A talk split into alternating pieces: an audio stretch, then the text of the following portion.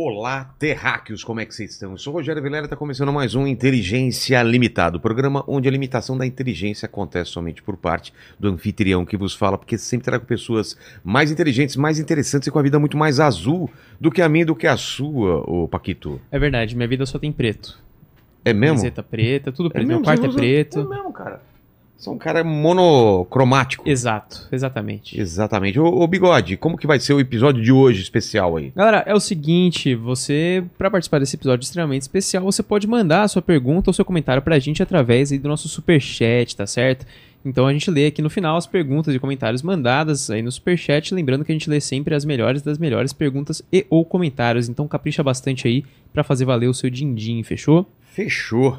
É, hoje é um episódio especial, não é, Paquito? Exatamente. um tema muito importante, agora de novembro, um, um especial sobre Novembro Azul. E antes da gente falar com os doutores, vamos falar do nosso patrocinador, não é mesmo, Bigode? Então vamos lá. Olá, terráqueos, você aí de casa. Esse episódio de hoje é um especial sobre Novembro Azul, onde falaremos sobre um assunto muito importante, o cuidado necessário que os homens devem ter com câncer de próstata. Esse episódio é um oferecimento da marca Tena, marca líder em produtos para incontinência urinária. Você sabia disso, né, Paquito? Eu gente- sei, lógico. Exatamente. A, a incontinência urinária atinge pro- aproximadamente 4% da população mundial. No Brasil, isso afeta mais do que, você sabe? 10 milhões, 10 milhões de pessoas, pessoas. As mulheres têm uma maior incidência que homens, 75% versus 25%. As causas da incontinência são várias. Nas mulheres, é, você sabe quais são da- das mulheres, né? Ó, Impactam ge- gestação, Isso, gestação, parto, Parto. infecção urinária, menopausa, alterações hormonais, práticas esportivas, isso aí são várias coisas que podem causar. Você estudou o aí. mesmo tema, eu né, estudei, cara? eu estudei. Que incrível. Em homens e mulheres, obesidade, diabetes, Alzheimer, Parkinson. E nos homens, a principal causa está relacionada ao câncer de próstata. Da mesma forma que existe o Outubro Rosa para as mulheres, existe o Novembro Azul para os homens, que é uma campanha de conscientização realizada por diversas entidades no mês de novembro, dirigida à sociedade, em especial aos homens, para a conscientização a respeito de doenças masculinas, com ênfase na prevenção e no diagnóstico precoce no câncer de próstata. Então, incontinência urinária é um assunto que gera muitos tabus, né, né Paquito? É verdade, E a gente vai a falar galera um tem um preconceitinho aí. Hã? A galera tem um preconceito, né? Exato, tem que falar sobre isso, né? E afeta não, não somente as pessoas, porque o pessoal pensa, ah, é só idoso, eu não vou prestar atenção, né? Não, cara, Você é um pode cara afetar novo. os jovens também. Exatamente. É importante falar abertamente sobre esse assunto para poder apresentar soluções de produtos que ajudam homens e mulheres a lidar melhor com essa situação. É importante que homens conheçam que existe uma linha de produtos inteira, né, da Tena Men, específica para essa condição, para anatomia masculina que são confortáveis, discretos e seguros. Dessa forma, usando produtos adequados, o homem vai poder ter uma melhor qualidade de vida.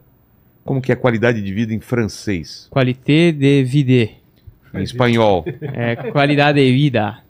Em italiano. Qualidade de vida. É muito bom. Então o link tá na descrição, né? E- Isso aí, o link tá na descrição e o QR Code aí na tela pra você aproveitar os produtinhos da Tena com 10% de desconto agora, que é Novembro Ah, é? Azul.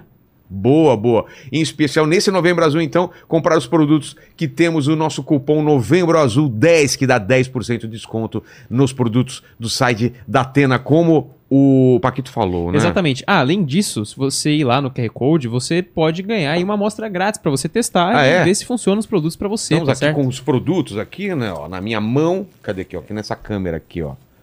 Olha aqui. Paquito. As embalagens na mesa. Olha só. Pô, tá super certo? bonitinho, é, É, olha. discretinho. Exato. Então, QR Code na tela, link na descrição, não é mesmo? Exatamente. Então vamos ao episódio, agradecer demais a presença dos dois.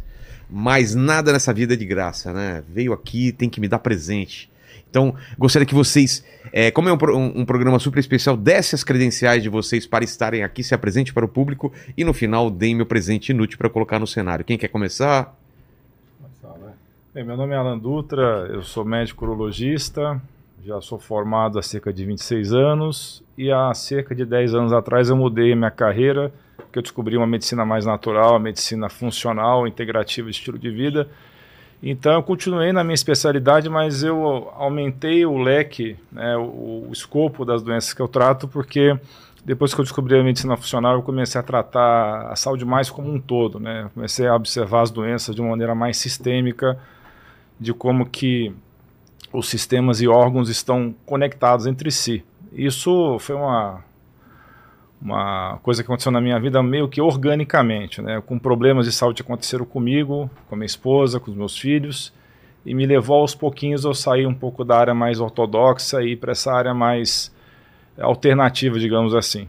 Né? Então, o presente que eu vou te dar tem tudo a ver com isso. Ah, é? Porque há mais ou menos 10 anos atrás, eu tinha enxaquecas de repetição muito fortes. Então, teve uma época da minha vida que eu fiquei um mês inteiro com enxaqueca. Eu acordava com enxaqueca e ia dormir com enxaqueca. Que Naquela horrível. época eu usava de tudo. Eu usava, cheguei a tomar três injeções de Sumax no mesmo dia. E usava oxigênio quando eu estava de plantão em algum lugar, porque o oxigênio ajuda a cortar a crise de enxaqueca. Então, quando eu descobri que o meu problema especificamente, não que seja de todo mundo, tá? Enxaqueca é uma doença muito complexa e tem vários fatores envolvidos com isso. Mas quando descobri que o meu caso estava muito relacionado ao glúten, e na época eu achava que tirar glúten era frescura, que só era para celíaco, né? então quando eu tirei glúten, eu nunca fui celíaco, mas eu tinha intolerância não celíaca ao glúten, a minha enxaqueca sumiu.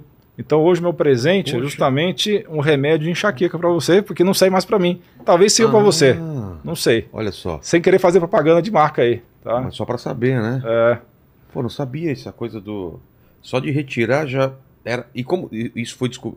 descobriu isso numa tentativa e erro? Na verdade, eu, eu, quando eu fui estudar essa área de medicina funcional, eu descobri que sim, o glúten não era de todas as enxaquecas, como eu estou explicando aqui, porque muita gente pode estar assistindo a gente é. achar. Ah, vou resolver a, a meu dela caso pode assim. não ser resolvida dessa forma, porque é. é uma doença complexa. Mas a minha, quando eu tirei o glúten, ela se resolveu. Então, é, tive essa sorte de ter sido simples, né? Essa, é. essa resolução relativamente simples. Entendi. Doutor Truzzi, a sua câmera é essa aqui, ó. Muito bem. Então, meu nome é José Carlos Truzzi, eu sou urologista também. Tenho, vou fazer agora 33 anos de, de formado este ano. Eu segui uma linha mais, é, talvez a linha mais convencional, a Alan falou que foi para um outro segmento mais funcional.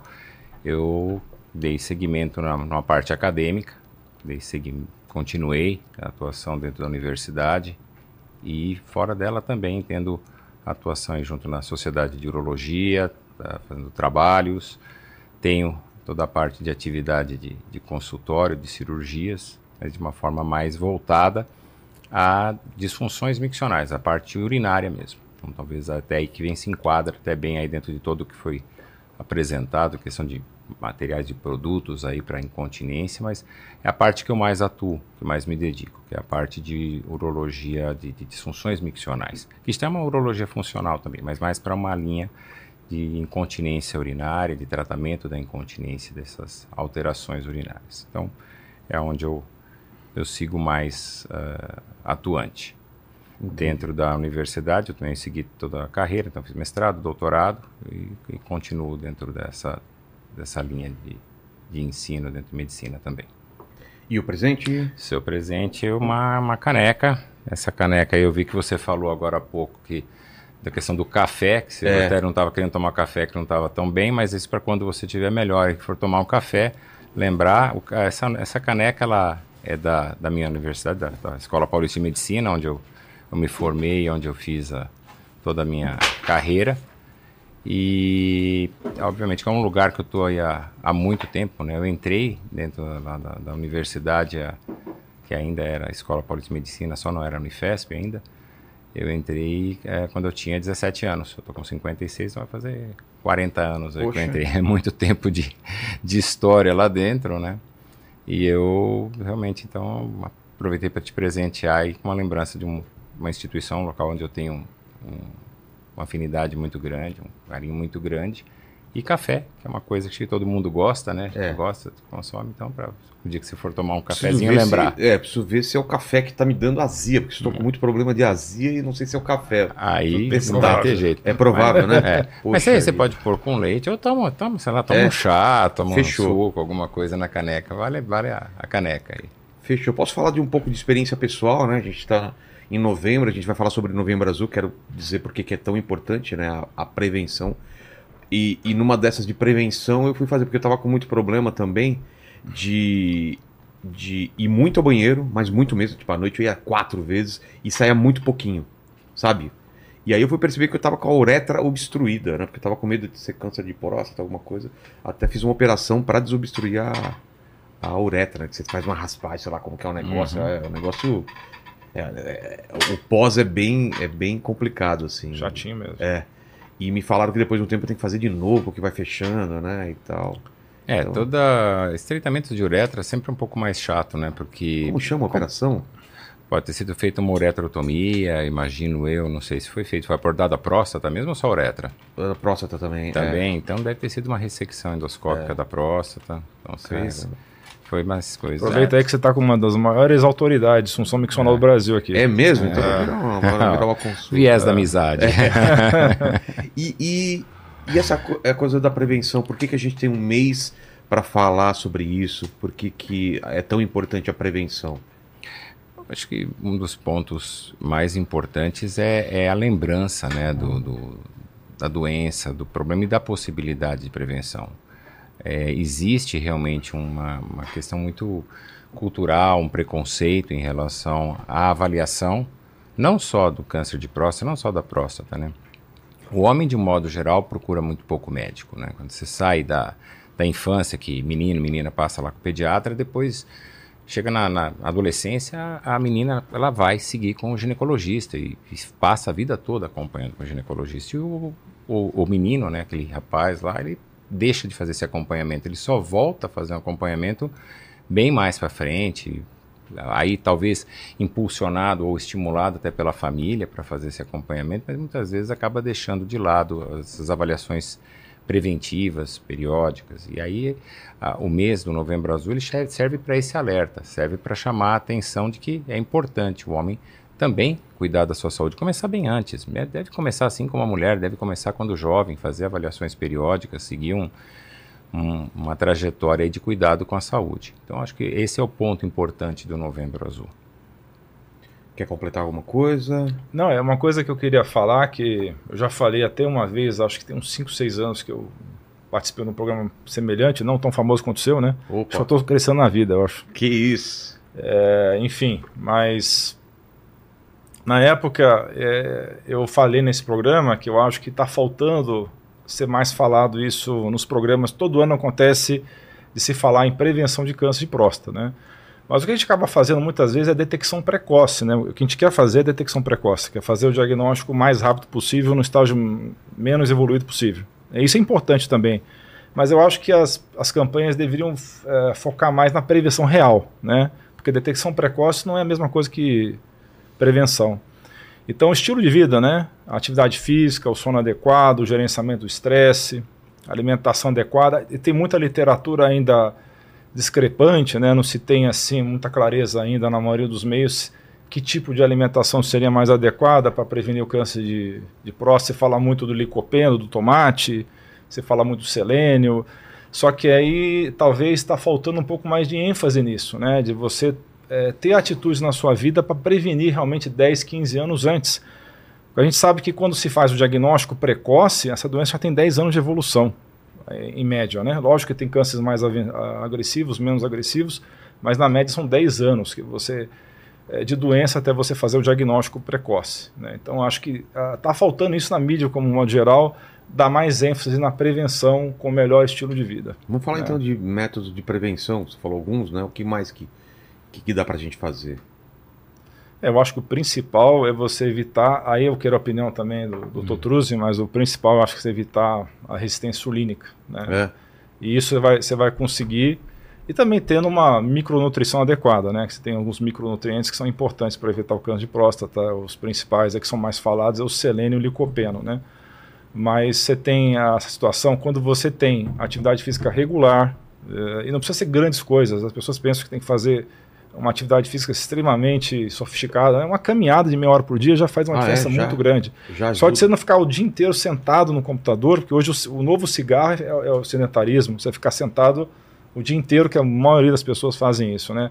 De você levantar e andar 10 minutos a cada uma hora que você está trabalhando no computador, fazer uma meia hora, que seja meia hora de caminhada por dia, e se a pessoa já tem uma rotina de exercício mínima, a encaixar em umas três horas de musculação por semana, uns, uns três dias de musculação por semana já seria o suficiente até manter massa muscular também. E o sono adequado, muita gente hoje negligencia o sono, vai dormir muito tarde, acorda cedo, e isso cada vez eu vejo pior. É, e também a questão da alimentação excessiva em carboidratos refinados. Né? Isso está levando as pessoas a ter é, a resistência insulínica, que pode levar ao pré-diabetes, porque as pessoas se preocupam muito com o diagnóstico do diabetes em si, que é menos de 10% da população que vai ser diagnosticado. Só que 60% da população tem algum grau de resistência insulínica. E nós sabemos hoje, por estudos, que a resistência insulínica está ligado a várias doenças crônicas, como o próprio câncer, de modo geral, é, doença cardiovascular e AVC. Então, acho que tem que ter mais ênfase na alimentação com menos carboidrato refinado, não necessariamente uma dieta low carb, mas você tirando o, os carboidratos mais complicados, refinados, processados, industrializados, uma dieta mais de você é, desembrulhar menos, né, é, pacotes e comer alimentos mais naturais que não vieram processados. Então isso é muito importante, é pouco falado, talvez também por alguns, algumas situações, pode ser até por questão de interesses econômicos também, né? Entendi. E a questão também do estresse que hoje está extremamente fora de controle. As pessoas estão extremamente estressadas e tem alguns estudos que mostram que quando você tem um estresse muito intenso, dois anos depois aumenta muito o risco de você ter diagnosticado com algum tipo de câncer. Aí eu não estou falando especificamente só de câncer de próstata. Então esse tipo de coisa tem que ser mais falado, eu acho, nas campanhas. Óbvio, se faz muita brincadeira com toque retal, é, ah, é dedada, não é. sei o quê, tal. Todo ano é a mesma história dessas brincadeiras. Eu acho que faz parte até um certo ponto, né? Porque alguns lugares... Desde que isso não afaste, né? Hã? Desde, Desde que, que não afaste. Exatamente, esse é o ponto essencial que você tocou agora. Porque eu fiz já o exame é, e, e, faço brincadeira, mas nunca no intuito de afastar. Mas, tipo, é tranquilo, cara. Ô, para, né? Não, não tem esse, esse negócio, né? É, teve uma, um canal grande do YouTube que soltou uma, um vídeo sobre isso. Eu não vou nem falar, mas provavelmente já sabe qual é. E que eles fizeram, na minha, no meu ponto de vista, a forma como eles fizeram esse, esse vídeo afastou as pessoas em vez de aproximar elas da, da avaliação. Porque tem muitos homens ainda que são antiquados, né? A gente é. tem que respeitar esses homens que são antiquados. Então, quando você faz troça, faz galhofa com um toque retal, por exemplo, você pode estar agradando uma parte da população que acha aquilo engraçado, e uma outra parte vai se afastar daquilo outro. Eu não quero ser ridicularizado. É. É, eu penso dessa maneira. Então, é, tem que tomar muito cuidado com essa linguagem mesmo, né? Tem certas coisas que quando você faz com o sexo masculino, elas não são consideradas agressivas para a maioria das pessoas, mas se você fizer essa mesmíssima coisa com o sexo feminino, teria uma outra conotação totalmente diferente. Sabe do que eu estou falando? Claro. Então essa, esse vídeo especificamente desse grande canal de humor que fez é, chacota com toque retal e, e, associou ele com orientação sexual. Nossa. Uma coisa que eu acredito que não é adequado, por mais que a gente tenha que ter uma visão hoje de aceitar todos, independente do credo, cor e orientação sexual, a gente tem que entender que tem muita gente ainda que é conservadora e tem que respeitar essas pessoas, é, independente de quem está certo e quem está errado. Entendi. Então, se você faz uma chacota exagerada com toque retal, você afasta o homem do, do urologista e não o contrário. Não sei se chegou a ver isso. Não, é, isso daí é, um, é, um, é, talvez é um dos pontos, seja um dos pontos mais fortes que tem, né? Você ter um, uma uma sátira em cima de um, de um exame, enfim, acho que a brincadeira vai existir. O que você falou, claro, ah, já claro. foi, fiz o exame, foi avaliado, existe uma brincadeira no, no seu ambiente de trabalho, no, com os amigos, mas é lembrar a importância, veja, não, não tem outra forma, você não consegue acessar a próstata de outro modo sem ser pelo toque retal, pelo abdômen a gente não consegue. Aí a pessoa vai falar, ah, mas tem um exame de laboratório, tem o ultrassom, tem outros exames... Sim, e os exames se complementam. Não é só o toque, não são só esses exames que vão fazer com que a gente consiga diagnosticar precocemente. E aí foi perfeito o que o Alan falou. A gente não, não, nós estamos diagnosticando precocemente e ainda existem muitas dúvidas do que, que pode ser feito para evitar. O câncer de próstata, sim, tem fatores genéticos, existem uma série de, de potenciais riscos relacionados a, ao desenvolvimento do câncer de próstata, mas existe uma, uma, ainda uma grande, um grande, uma grande dúvida do que mais que a gente pode fazer, a redução desses processos inflamatórios, a melhor a melhora de, é, de aspectos de qualidade de vida, você também estava perguntando ali agora há pouco da qualidade de vida, é, redução de estresse, melhora de alimentação. Você me perguntam, o que pode ajudar? Tudo que, tudo que você imagina que faz mal e que infelizmente muitas dessas coisas são gostosas, né? É. Você vai virar e falar, pô, mas eu gosto de comer uma carne com mais gordura. Veja, sim, talvez seja mais gostosa, mas também ela vai te trazer mais problemas. Não só problema para câncer de próstata, não, é problema cardiovascular, problema intestinal, gástrico. Então a gente tem realmente que procurar ter uma vida mais saudável. É óbvio que não dá para muitas vezes ou é quase impossível conseguir ter uma vida plenamente saudável dentro do que seria talvez a situação mais é, de evitar maior número de doenças, mas é tentar realmente aproximar ao máximo disso.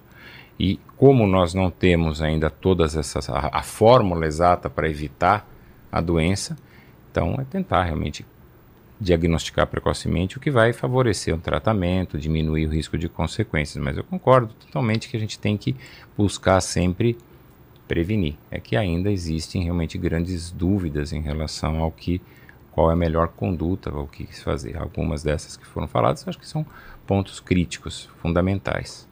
E o toque, fazer o exame, passar na consulta com o urologista, é Essencial. né? crítico. Você não vai ficar esperando, não tenho sentido nada, não sinto nada. É. Não, não vai sentir mesmo. Você vai sentir câncer de próstata em fase muito avançada. O pessoal só.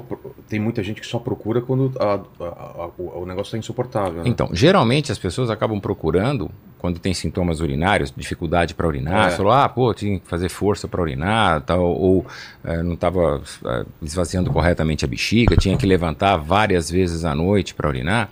Veja, Ou- é, isso daí é um, é um sintoma que muitas vezes não está relacionado ao câncer da próstata, é relacionado ao aumento da próstata. Quer dizer, a próstata é um órgão que todo homem tem. É.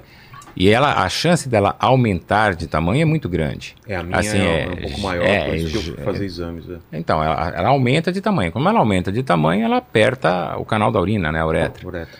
E aí fica mais difícil de urinar. E isso dá sintoma. Agora, o câncer de próstata, não. O câncer de próstata ele vai crescendo lá quietinho. Tem nada a ver ele com o aumento da próstata. Pode estar numa próstata aumentada, pode estar numa próstata tamanho normal. E ele não vai dar sintoma, ele só vai dar sintoma realmente numa fase bem mais complicada da doença, bem mais avançada. E é o que a gente tenta evitar, é o que a gente busca evitar. Porque pegar numa fase avançada, você perdeu, perdeu o bonde. Já foi, o negócio já foi embora. Aí não tem mais, aí é realmente mais complicado, Vocês muito mais números difícil. De, de quantas pessoas morrem? Ah, o número, o número exato é difícil da gente ter. O número de casos de câncer novos, de casos de câncer, é 70 mil casos É. novos de câncer aqui no Brasil, né? E isso daí a gente, é uma estimativa, né? uma estimativa do, do Instituto Nacional do Câncer, mas é, talvez até tenha mais. A gente não tem ainda Tem um é, serviços, né? é, serviços é, tão precisos assim de estatística para conseguir chegar no- nesse número mais preciso. E muitos, infelizmente, muitos acabam tendo diagnóstico em fase avançada. E aí perde o, o momento exato do tratamento, o momento correto de se resolver o problema, né? Mas fica disputando com o câncer de colo retal do segundo mais comum, né? Que só pede para o câncer de pele. É então, é, a- agora tá como o segundo mais comum Hum. câncer, né? Mas já foi terceiro. Fica disputando com o colo retal É. entre segundo e terceiro. Entendi. Que também requer avaliações periódicas do mesmo modo, né? Então também é, essa prevenção toda, é lógico que é o novembro azul, falar de próstata, mas exatamente os cuidados com a saúde, né? Isso é E fundamental. está relacionado também à idade ainda? O que, o que, que se fala? Porque antes a gente falava, você chegou nas 40, 45, tem que fazer.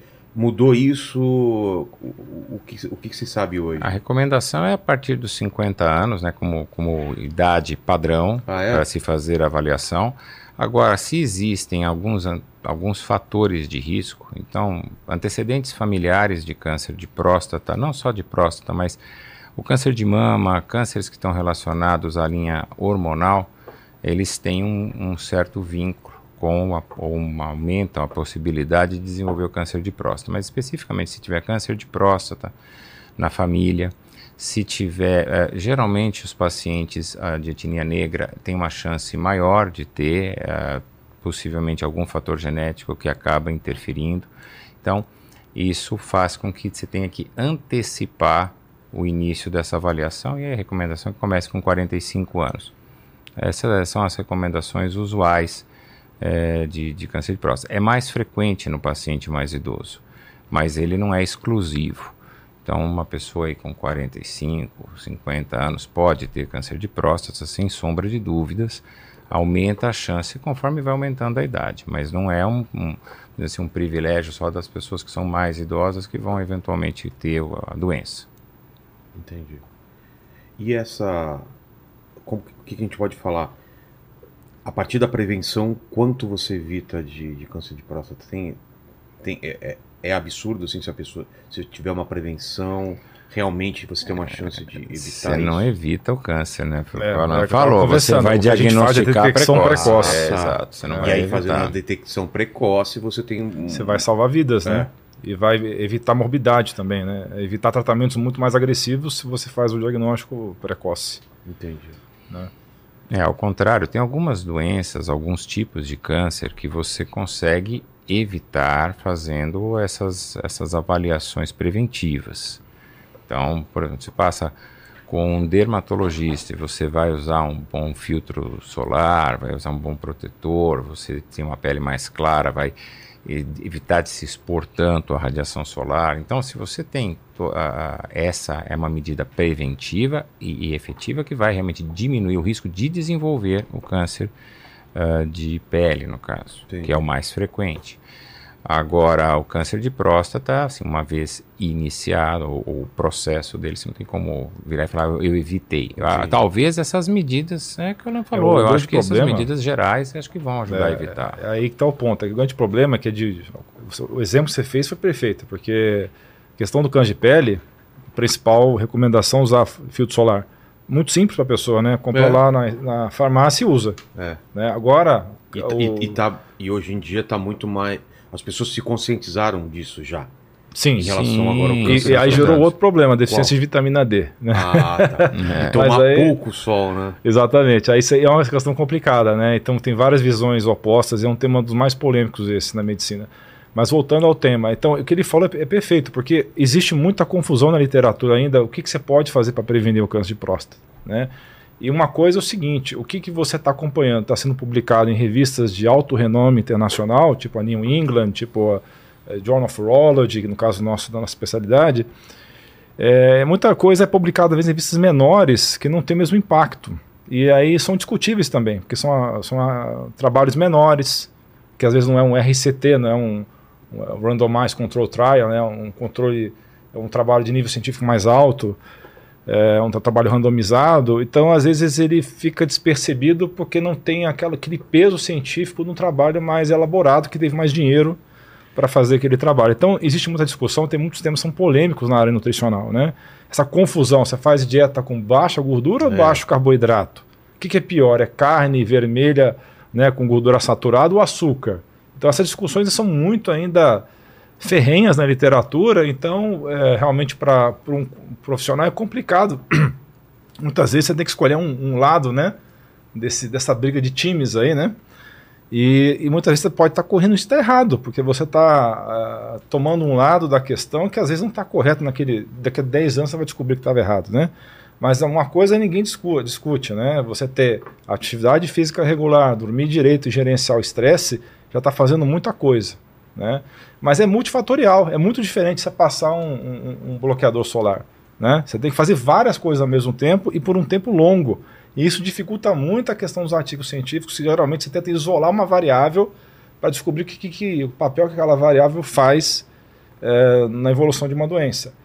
Quando você vê uma coisa que é multivariáveis, isso confunde muito a, questão científica, então você acaba ficando sem respostas definitivas de qual é a combinação de fatores que vai gerar o melhor resultado. Entendi. É, você tem isso daí é, é o que faz com que muitas vezes a gente ouça, né? Você tá na rádio ou você lê em, em revistas uh, semanais, periódicos aqui, é, determinado alimento foi descoberto em uma determinada universidade, foi feito um estudo que mostra que esse alimento faz bem. Ou, vou dar um exemplo de novo, vou voltar aí no café. O café faz bem, daqui a pouco o café faz mal, daí passa mais uns meses, o café é, faz bem. é. Ovo, chocolate, pô, aí chocolate terrível, né? Eu que gosto de chocolate, foi péssimo. Pô, então, ah, chocolate faz mal, aí você já fica meio é, fica triste, aí daí a pouco, não, chocolate faz bem, aí, opa, que bom, então vamos lá de novo. Por quê? Porque é difícil você conseguir isolar um único fator, né, dentro de uma população, dentro de um grupo de, de e acompanhar isso só como esse fator, porque tem tanta coisa interferindo que acaba sendo realmente difícil, né? Então, talvez o de próstata ainda é um dos grandes desafios. A gente está ainda no desafio de fazer o diagnóstico precocemente, né? O desafio é ainda maior da prevenção, né? Com certeza. Total. Ainda vai. O profissional é o urologista, né? Sim. E eu, eu queria saber de vocês a história de vocês, por que, que vocês é, escolheram essa especialidade, né? E o que, que engloba né, o trabalho de urologista?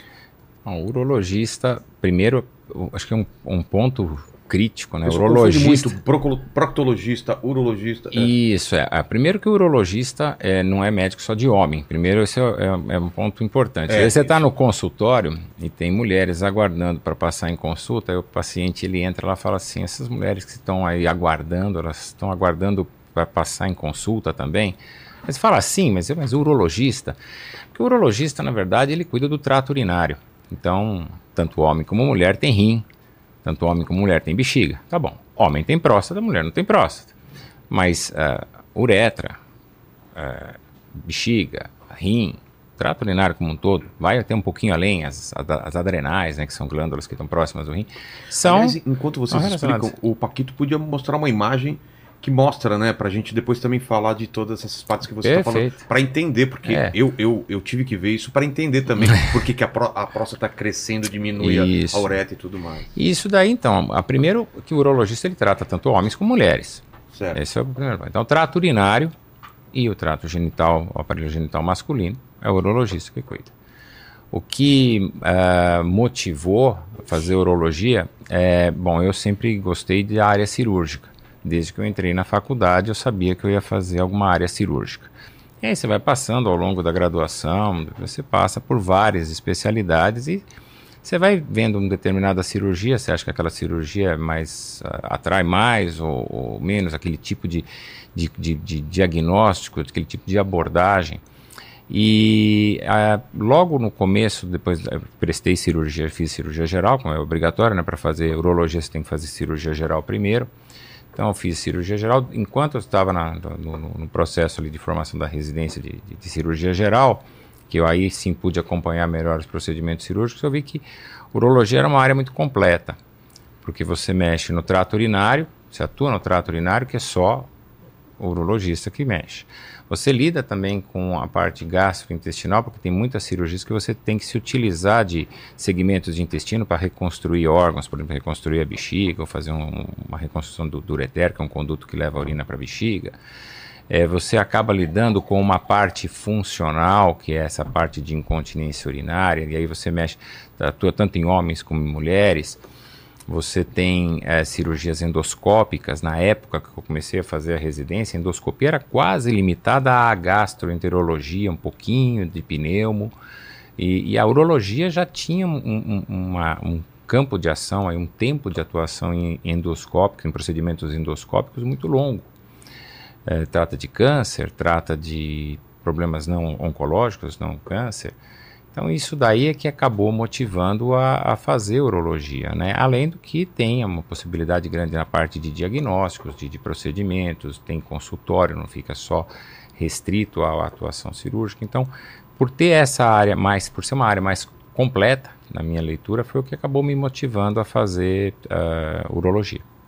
Eu tenho uma resposta muito parecida com essa. Eu também me encantei com essa diversidade da urologia que as pessoas não fazem a menor ideia, né? Como leigas, eh, essa questão do até hoje não se sabe, a maioria das pessoas não sabe que o urologista trata de mulher, de criança também. se- Você pode ser um urologista infantil, pediatra. Você pode Sim. tratar só de criança, se você quiser. Você pode tratar só de criança, sexo feminino, se você quiser. São subespecialidades, né? Então, na verdade, exatamente a mesma razão, eu achei muito interessante, muito abrangente. Tinha a área cirúrgica que eu gostava muito na época também. Tinha a área clínica, eu acho que tinha uma área muito interessante de uma diversidade de doenças diferentes que levava você a raciocinar mais clinicamente. Então, é, foi essa razão, quando eu passei no internato na Universidade de Brasília, que eu sou de lá, eu fiz faculdade na Federal de Brasília, é, foi a área do internato que eu mais gostei. Foi por isso que eu resolvi fazer cirurgia geral e depois o urologia da mesma maneira como o Dr. Truz aí explicou.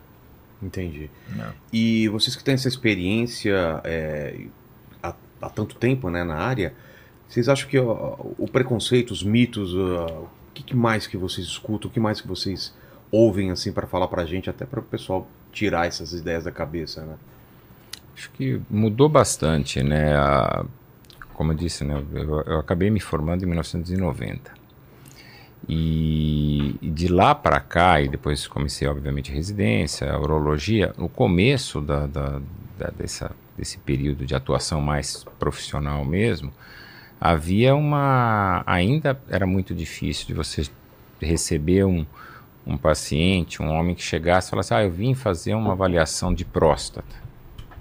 Ele normalmente vinha com sintoma. Ele já Ah. vinha, ele chegava já estava com dificuldade para urinar, no caso né, do aumento da próstata, ou eventualmente já chegava até com as complicações, vamos dizer assim, do câncer de próstata, ou outras doenças eh, que, relacionadas aí à parte urológica. Mas era muito difícil chegar um homem eh, no consultório ou no, no ambulatório na época que falasse, ah, eu vim fazer uma avaliação periódica, vim fazer um, um exame preventivo, enfim, é, ou para um diagnóstico precoce. É, e isso foi mudando. Teve, teve, é, é, foi mudando ao longo do tempo. E tem, obviamente, a gente tem que dar o, o mérito muito a, a alguns medicamentos que foram desenvolvidos nesse período, a partir dessa, desse, da década de 90 principalmente, acabaram estimulando muitos homens a fazer esse tipo de, de avaliação periódica, e aí começaram a surgir campanhas, até que culminou, né, obviamente, no desenvolvimento aí do, do Novembro Azul, a chegada do Novembro Azul, mas é, isso já era um processo que, que, que estava em andamento.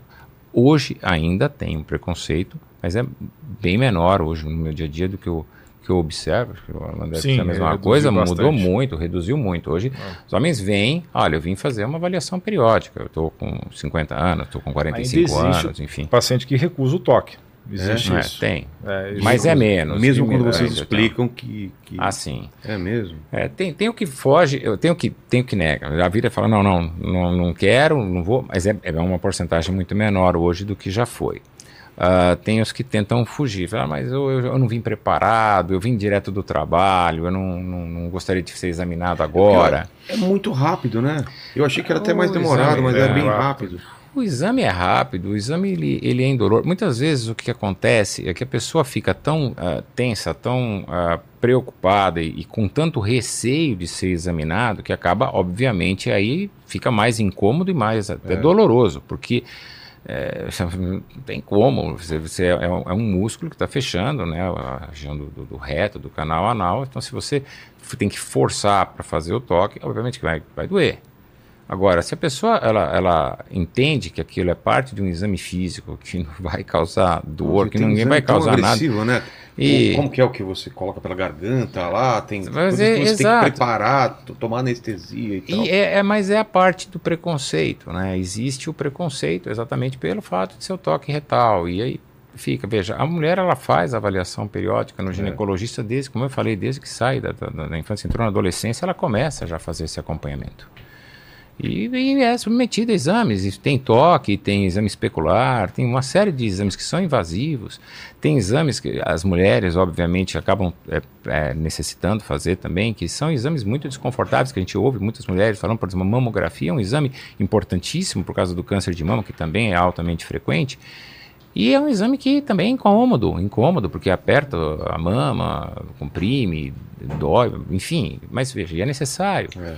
Agora, no caso do toque, não é nem questão de dor, é uma questão que é mais é o preconceito mesmo. A pessoa ela acaba tendo muito receio, muitas vezes a, a- aquele exame se torna muito desconfortável para aquele homem, para aquela pessoa que está sendo examinada, por causa desse receio. Ela fica totalmente travada e, obviamente, isso vai causar um desconforto muito maior no exame, como seria para qualquer outro exame físico também. Algum outro mito que vocês possam. É, eu acho que tem muitos homens ainda, por mais que tenha mudado, né? Eu, eu- você vê realmente essa mudança. Eu sou Tem- um pouquinho mais moderno que o Dr. Truz, é, uns sete anos Não mais. chega a ter homem que, que associa incontinência, por exemplo, com impotência ou alguma coisa que está acontecendo com ele. Eu vou ficar impotente, vou. Com toque? Não, geralmente é brilho masculino mesmo. É, É. Tem alguns homens que ficam inseguros que ao fazer o toque talvez mude de orientação, mas isso é bobagem, não, isso, isso é. não acontece. Né? Isso não acontece de forma nenhuma. O- Então, Não, a da, da- incontinência, da impotência, a associação muito maior é em relação ao tratamento ou a ter uma doença da próstata, Ah, tá. né? Veja. não é o toque em Isso É, não o afetar. toque em si, é, não, é. E, e- e também é um equívoco, né? Não é que a próstata determina a potência sexual e nem a continência urinária. É que existe, e não é doença também, viu? Não é o câncer de próstata que faz a pessoa ficar impotente ou o câncer de próstata que faz a pessoa ficar incontinente. Mas existe uma chance, existe um- uma possibilidade, dependendo do tipo de tratamento, que possa levar a uma impotência sexual ou a uma incontinência urinária, que também não é que vai acontecer com todo mundo, na verdade acontece até com uma minoria das, das pessoas que são submetidas ao tratamento, mas isso impacta tanto, isso causa um, um receio tão grande que alguns, talvez aí dentro dessa linha de mitos, de, de receios, seja até do aquele medo de descobrir a verdade, sabe assim, tipo, eu não sei se eu tenho câncer de próstata, mas acho que é melhor eu não saber, Nossa. porque se eu vai que descobre que eu tenho câncer de próstata, aí eu vou ficar impotente, ficar incontinente, ou sei lá. É complicado, né? Difícil da gente entender isso assim de forma muito racional, mas é, às vezes o, o medo, a, o preconceito, o medo e aspectos culturais são tão é, impregnados, né? tão, tão enraigados na, na, mente de algumas pessoas que faz com que elas tenham esse, esse raciocínio que é meio fora, né? Porque se você veja, tem eu, pode ser que eu tenha uma determinada doença, então é melhor eu não descobrir. Não, veja, se você tem uma doença, então é melhor que Não você de- descubra e trate, deixa né? de ter Exato. a doença só por você não Exato, saber. o né? receio parece que é tipo, né? Me engana que eu gosto, né? Tipo assim, É. deixa, eu não descubro, tá tudo bem para minha vida. Então não é bem É, assim, mas né? tem paciente também que não quer fazer o toque, mas quer fazer os exames mais caros e sofisticados disponíveis, né? Então tem esse lado cultural mesmo de, do, da figura masculina também é muito forte em algumas pessoas ainda, né? Mas melhorou muito, como o Dr. Truzzi falou, melhorou bastante isso aí.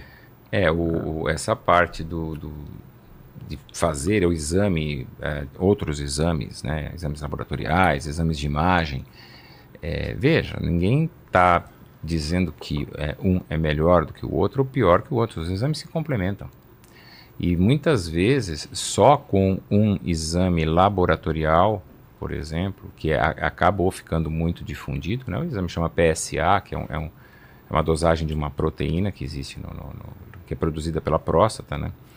E, e esse PSA, que é o antígeno prostático específico, ele, ele dosado no sangue, tá ótimo, feito, é um exame tranquilo, fácil de ser realizado, mas veja, tem pessoas que têm um PSA, um valor desse exame baixo, e que têm câncer de próstata.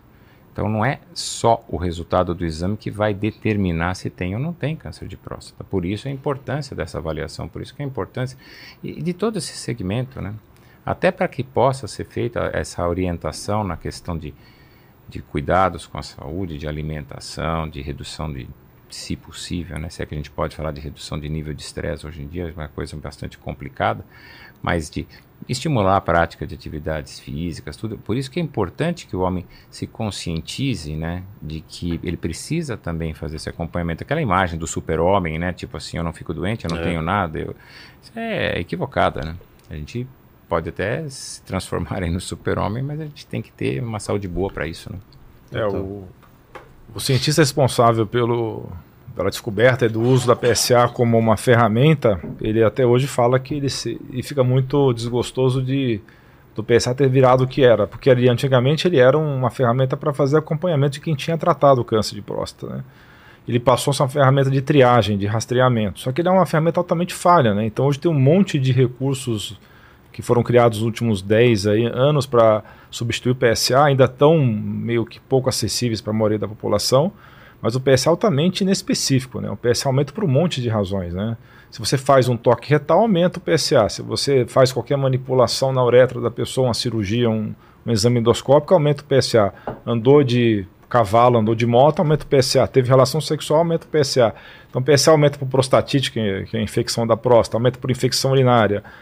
Então um monte de coisa aumenta a PSA. Então, como o. Truz bem falou, que PSA baixo pode ter câncer de próstata do mesmo jeito, né? E geralmente são os piores, são os mais agressivos. E o PSA alto não quer dizer muita coisa, né? Então a gente tem várias ferramentas hoje para tentar aumentar essa sensibilidade do rastreio, né? Como PCA3, né? Como 4K, 4K Score, que não tem no Brasil, é, ou até mesmo uso da ressonância multiparamétrica de, de próstata, enfim. Mas eu acho que não tem justificativa para não fazer o toque, sendo um exame simples de fazer e que eu tinha um professor na faculdade dizia o seguinte, só tem dois motivos para não fazer o toque, né? Ou o médico não tem dedo, ou o paciente não tem anos, né? É. Só que a gente sabe que isso aí é, um- é uma brincadeira e tudo, mas que tem esse lado que ano a ano tem diminuído essa questão do preconceito, mas ainda tem muita gente que tem resistência a fazer o exame. É, vou falar da minha experiência. Foi tranquilo, não que eu, que eu Quando você não sabe, quando te falta informação, realmente você fica preocupado. Mas você conversa com o médico antes. O pessoal tem que saber, você troca ideia. Como que vai ser? Você vai lá na maca e tal. Então tem essa conversa com o médico. Não é chegar lá e vai fazer, você não, não sabe o que vai acontecer. É uma coisa muito de boa, muito rápida e não sente nada mesmo. Não sente. Porque passa o, o, o, o, como que- o- Não, o lubrificante. lubrificante. Então, assim, não tem, não tem mal-estar, não tem nada. Realmente, se tiver uma coisa da cabeça, que a pessoa ficou tanto com aquilo na cabeça que pode atrapalhar o exame. Fora isso, não tem nenhuma, nenhum problema. né? Sim, é porque a pessoa pode contrair muito na hora mesmo e É. pode machucar nesse. é, pode acontecer de machucar por uma pessoa estar contraindo, como Exato. tu falou, né? E está contraindo muito o esfíncter naquele momento lá e a pessoa vai sentir um desconforto maior por causa disso. né? Entendi. Deixa eu ver as dúvidas da galera aí, Paquito. Tem dúvidas? Tem, ó. é, o Lourenço mandou aqui. O INCA não recomenda rastreio irrestrito, pois não foi demonstrada redução da mortalidade, além de o método de rastreio expor o paciente a colaterais ainda na fase de diagnóstico. O que, que é o rastreio? É fazer exatamente essa avaliação que nós estamos é, dizendo que vale a pena. O Ah, que, que acontece? Essa é uma- sem entrar na questão é, do INCA especificamente, INCA, INCA é o Instituto Nacional do Câncer. Existem, é, foi é, realizado um estudo é, já há alguns anos. Ah, esse estudo ele é, foi é, fazer esse diagnóstico precoce do câncer de próstata, fazer essa triagem, buscar esse diagnóstico, se isso mudava a evolução do câncer de próstata nas pessoas, ou seja, se as pessoas iam morrer menos de câncer de próstata. Num primeiro momento desse estudo, foi mostrado que não tinha diferença. O problema é que o câncer de próstata é uma doença de evolução lenta. Então, uma avaliação que é feita num período curto de tempo, ela faz, ela vai inevitavelmente ter um, um erro, talvez, aí na interpretação, um erro da forma de, de, de entender os, os dados que foram obtidos. Então, veja, eu tenho uma doença que ela é. Cada câncer tem um tipo de evolução e tem um tempo de evolução. O câncer de próstata é uma doença de evolução mais lenta. Então, por isso que até o Lam falou, o câncer quando você diagnostica, ele já tem ali 10 anos de evolução. Então, você pega uma pessoa hoje que não tem câncer de próstata e eu separo, é você, eu vou fazer a avaliação e você, eu não vou fazer a avaliação. Obviamente que com consentimento, os estudos foram bem feitos nesse sentido. Não é que é, é, foi sorteada a pessoa simplesmente sem ela saber. Na verdade, ela tinha ciência que ela não ia fazer, ela foi seguindo e chegou num período, vamos supor aí, de 5 anos ou até de 10 anos e falar: olha, quem fez o rastreio de câncer de próstata não teve uma evolução diferente daquele que não teve, porque provavelmente não deu tempo dessa doença evoluir.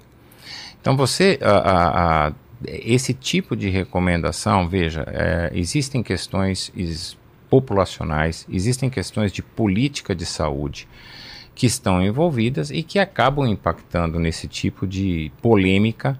Tá? O fato é que, assim, é, com algumas exceções, o INCA, nesse, nesse pronunciamento, eu, a minha leitura é, é ruim, a minha forma de entender esse tipo de informação, ela vai vir de encontro exatamente com aquele homem que vira e fala assim, ah, eu não, não, não quero fazer a avaliação porque eu não estou sentindo nada. E, e deixar de fazer esse tipo de rastreio, ah, mas você vai expor a pessoa a um risco? Olha, é, a gente não, não tem esses dados de forma tão categórica assim. Se eu deixar de diagnosticar hoje um câncer de próstata, tudo bem. Se eu diagnosticar um câncer de próstata, talvez num homem que tem 90 anos, possivelmente não vai mudar a trajetória de vida dele, porque esse câncer só veio a se manifestar numa faixa, muito, né, numa faixa etária muito alta. Mas se eu diagnosticar hoje um indivíduo com 50, 50 e poucos anos com câncer de próstata, dependendo do tipo de câncer de próstata, que tem, tem várias formas.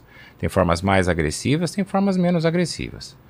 Se eu pego um indivíduo que hoje tem um câncer de próstata de um- uma agressividade maior, com 50 anos, ele é quase certo que se ele não fizer nenhum tratamento, ele vai vir a falecer de câncer de próstata. Porque a expectativa de vida da média da população é acima de 70, 75 anos. Então, veja, ele vai, ele- ao longo de 20 anos aí de evolução, ele, provavelmente essa doença vai acabar causando a morte dele. E eu não fazer essa triagem implica em pegar esse indivíduo que tem esse câncer de próstata com, vamos imaginar aí, com 50, com 55 anos, e eu simplesmente privá-lo de ter esse diagnóstico. Ah, mas aí quando ele tiver sintoma, ele vai ser avaliado e vai ser tratado. Sim, ele vai ter sintomas provavelmente quando a doença já está avançada, local ou até com, a gente chama de metástases, né? Que são a, a doença quando ela, é, as células dessa doença se alojam em outros órgãos. Então nós vamos ter um paciente com um sintomas de metástase, muitas vezes dores ósseas ou enfim, dificuldade, uma dificuldade para urinar, mas não pelo aumento da próstata só, mas por causa do próprio tumor, perda de função renal, enfim, de sangramentos, que são situações já bem mais críticas e que aos 55 anos, se ele tivesse sido avaliado, ele teria sido poupado dessa situação. Então, essa colocação do INCA, e, e, e é correta, isso é uma polêmica, é, de, de, não fazer essa triagem, de não fazer esse rastreio, é, de certo modo, uh, acaba indo de encontro com o que algumas pessoas desejam, falar, ah, então tá vendo, eu não preciso passar. Só que, infelizmente, é aquela história, tipo, talvez eu venha até a doença, talvez é melhor eu não saber. Na verdade, essa história do INCA vem de dados americanos, porque como antes do PSA existiam ferramentas muito rudimentares para você fazer diagnóstico e acompanhamento de câncer de próstata. O PSA, por mais que seja falho, foi uma revolução na época que foi utilizado. É, então o que acontece? Houve uma situação em que muitos cânceres é, clinicamente não significativos foram diagnosticados numa época. Então pessoas que tinham câncer de próstata, de evolução lenta, de comportamento biológico mais indolente, né? Que não, então ficou uma grande dúvida se deveria tratar ou não esses pacientes e alguns deles realmente foram hipertratados, acabaram recebendo tratamentos agressivos para um tumor que não evoluir de uma maneira muito significativa. Mas isso é muito complicado. Hoje a gente tem um entendimento melhor da genética do tumor da próstata. Hoje tem ferramentas sofisticadas que não estão acessíveis, infelizmente, para a maioria da população para identificar os tumores que têm maior agressividade e têm alterações gênicas de alguns vários genes, genes de regulação de ciclo celular, como é o BRCA1, BRCA2, que o pessoal pensa que o BRCA1 é um, é um gene ruim, né? Mas é um gene fundamental para a regulação do ciclo celular. A mutação do BRCA1 e BRCA2 que aumenta o risco lá de câncer de mama e também de próstata. Todo mundo conhece a história da Angelina Jolie, que fez a mastectomia Verdade. bilateral porque ela tinha mutação nesses genes, né? Mas a mutação que levou ela a tomar essa decisão que foi polêmica. Até hoje muita gente não concorda dela ter tirado as duas mamas, né? E depois ela até tirou até o ovário, se eu não me engano. Então, Hoje a gente está começando a ter um entendimento mais claro da genética dos tumores, que antigamente não tinha. Então, por muitos anos, houve uma discussão nos Estados Unidos que estavam se fazendo um diagnóstico demais de câncer de próstata, que o rastreio uh, aos 45 anos não era adequado, e aí o INCA pegou esses dados. Por isso que o INCA hoje fala isso. Só que no Brasil nunca chegamos no nível dos americanos, a gente nunca teve esse nível de rastreio tão evoluído quanto os americanos. Então, aqui no Brasil é muito mais fácil pegar um câncer de próstata não diagnosticado porque a pessoa não fez a, o, acompanhamento adequado, do que o contrário, você fazer um super diagnóstico de um câncer que não era clinicamente significativo. E hoje tem ferramentas, você pode fazer a biópsia de próstata e essa biópsia pode ser analisada por uh, técnicas genéticas, um, o mais conhecido é o Oncotype DX, que aí você vê genes específicos que tem naquele câncer que vai determinar se ele é mais agressivo ou menos agressivo. Porque antes a gente só tinha a ferramenta do Gleason, né, que é um score, de acordo com o nível de diferenciação das células. Então, antigamente, se você tinha um Gleason mais alto, você automaticamente tinha que tomar uma decisão de um tratamento mais agressivo. Hoje você tem essa ferramenta que, junto com o Gleason, você consegue definir se aquele paciente pode fazer um, uma vigilância contínua, sem fazer cirurgia, é, com biópsias repetidas, ou se aquele paciente tem que ir para uma radioterapia ou para uma cirurgia radical de próstata.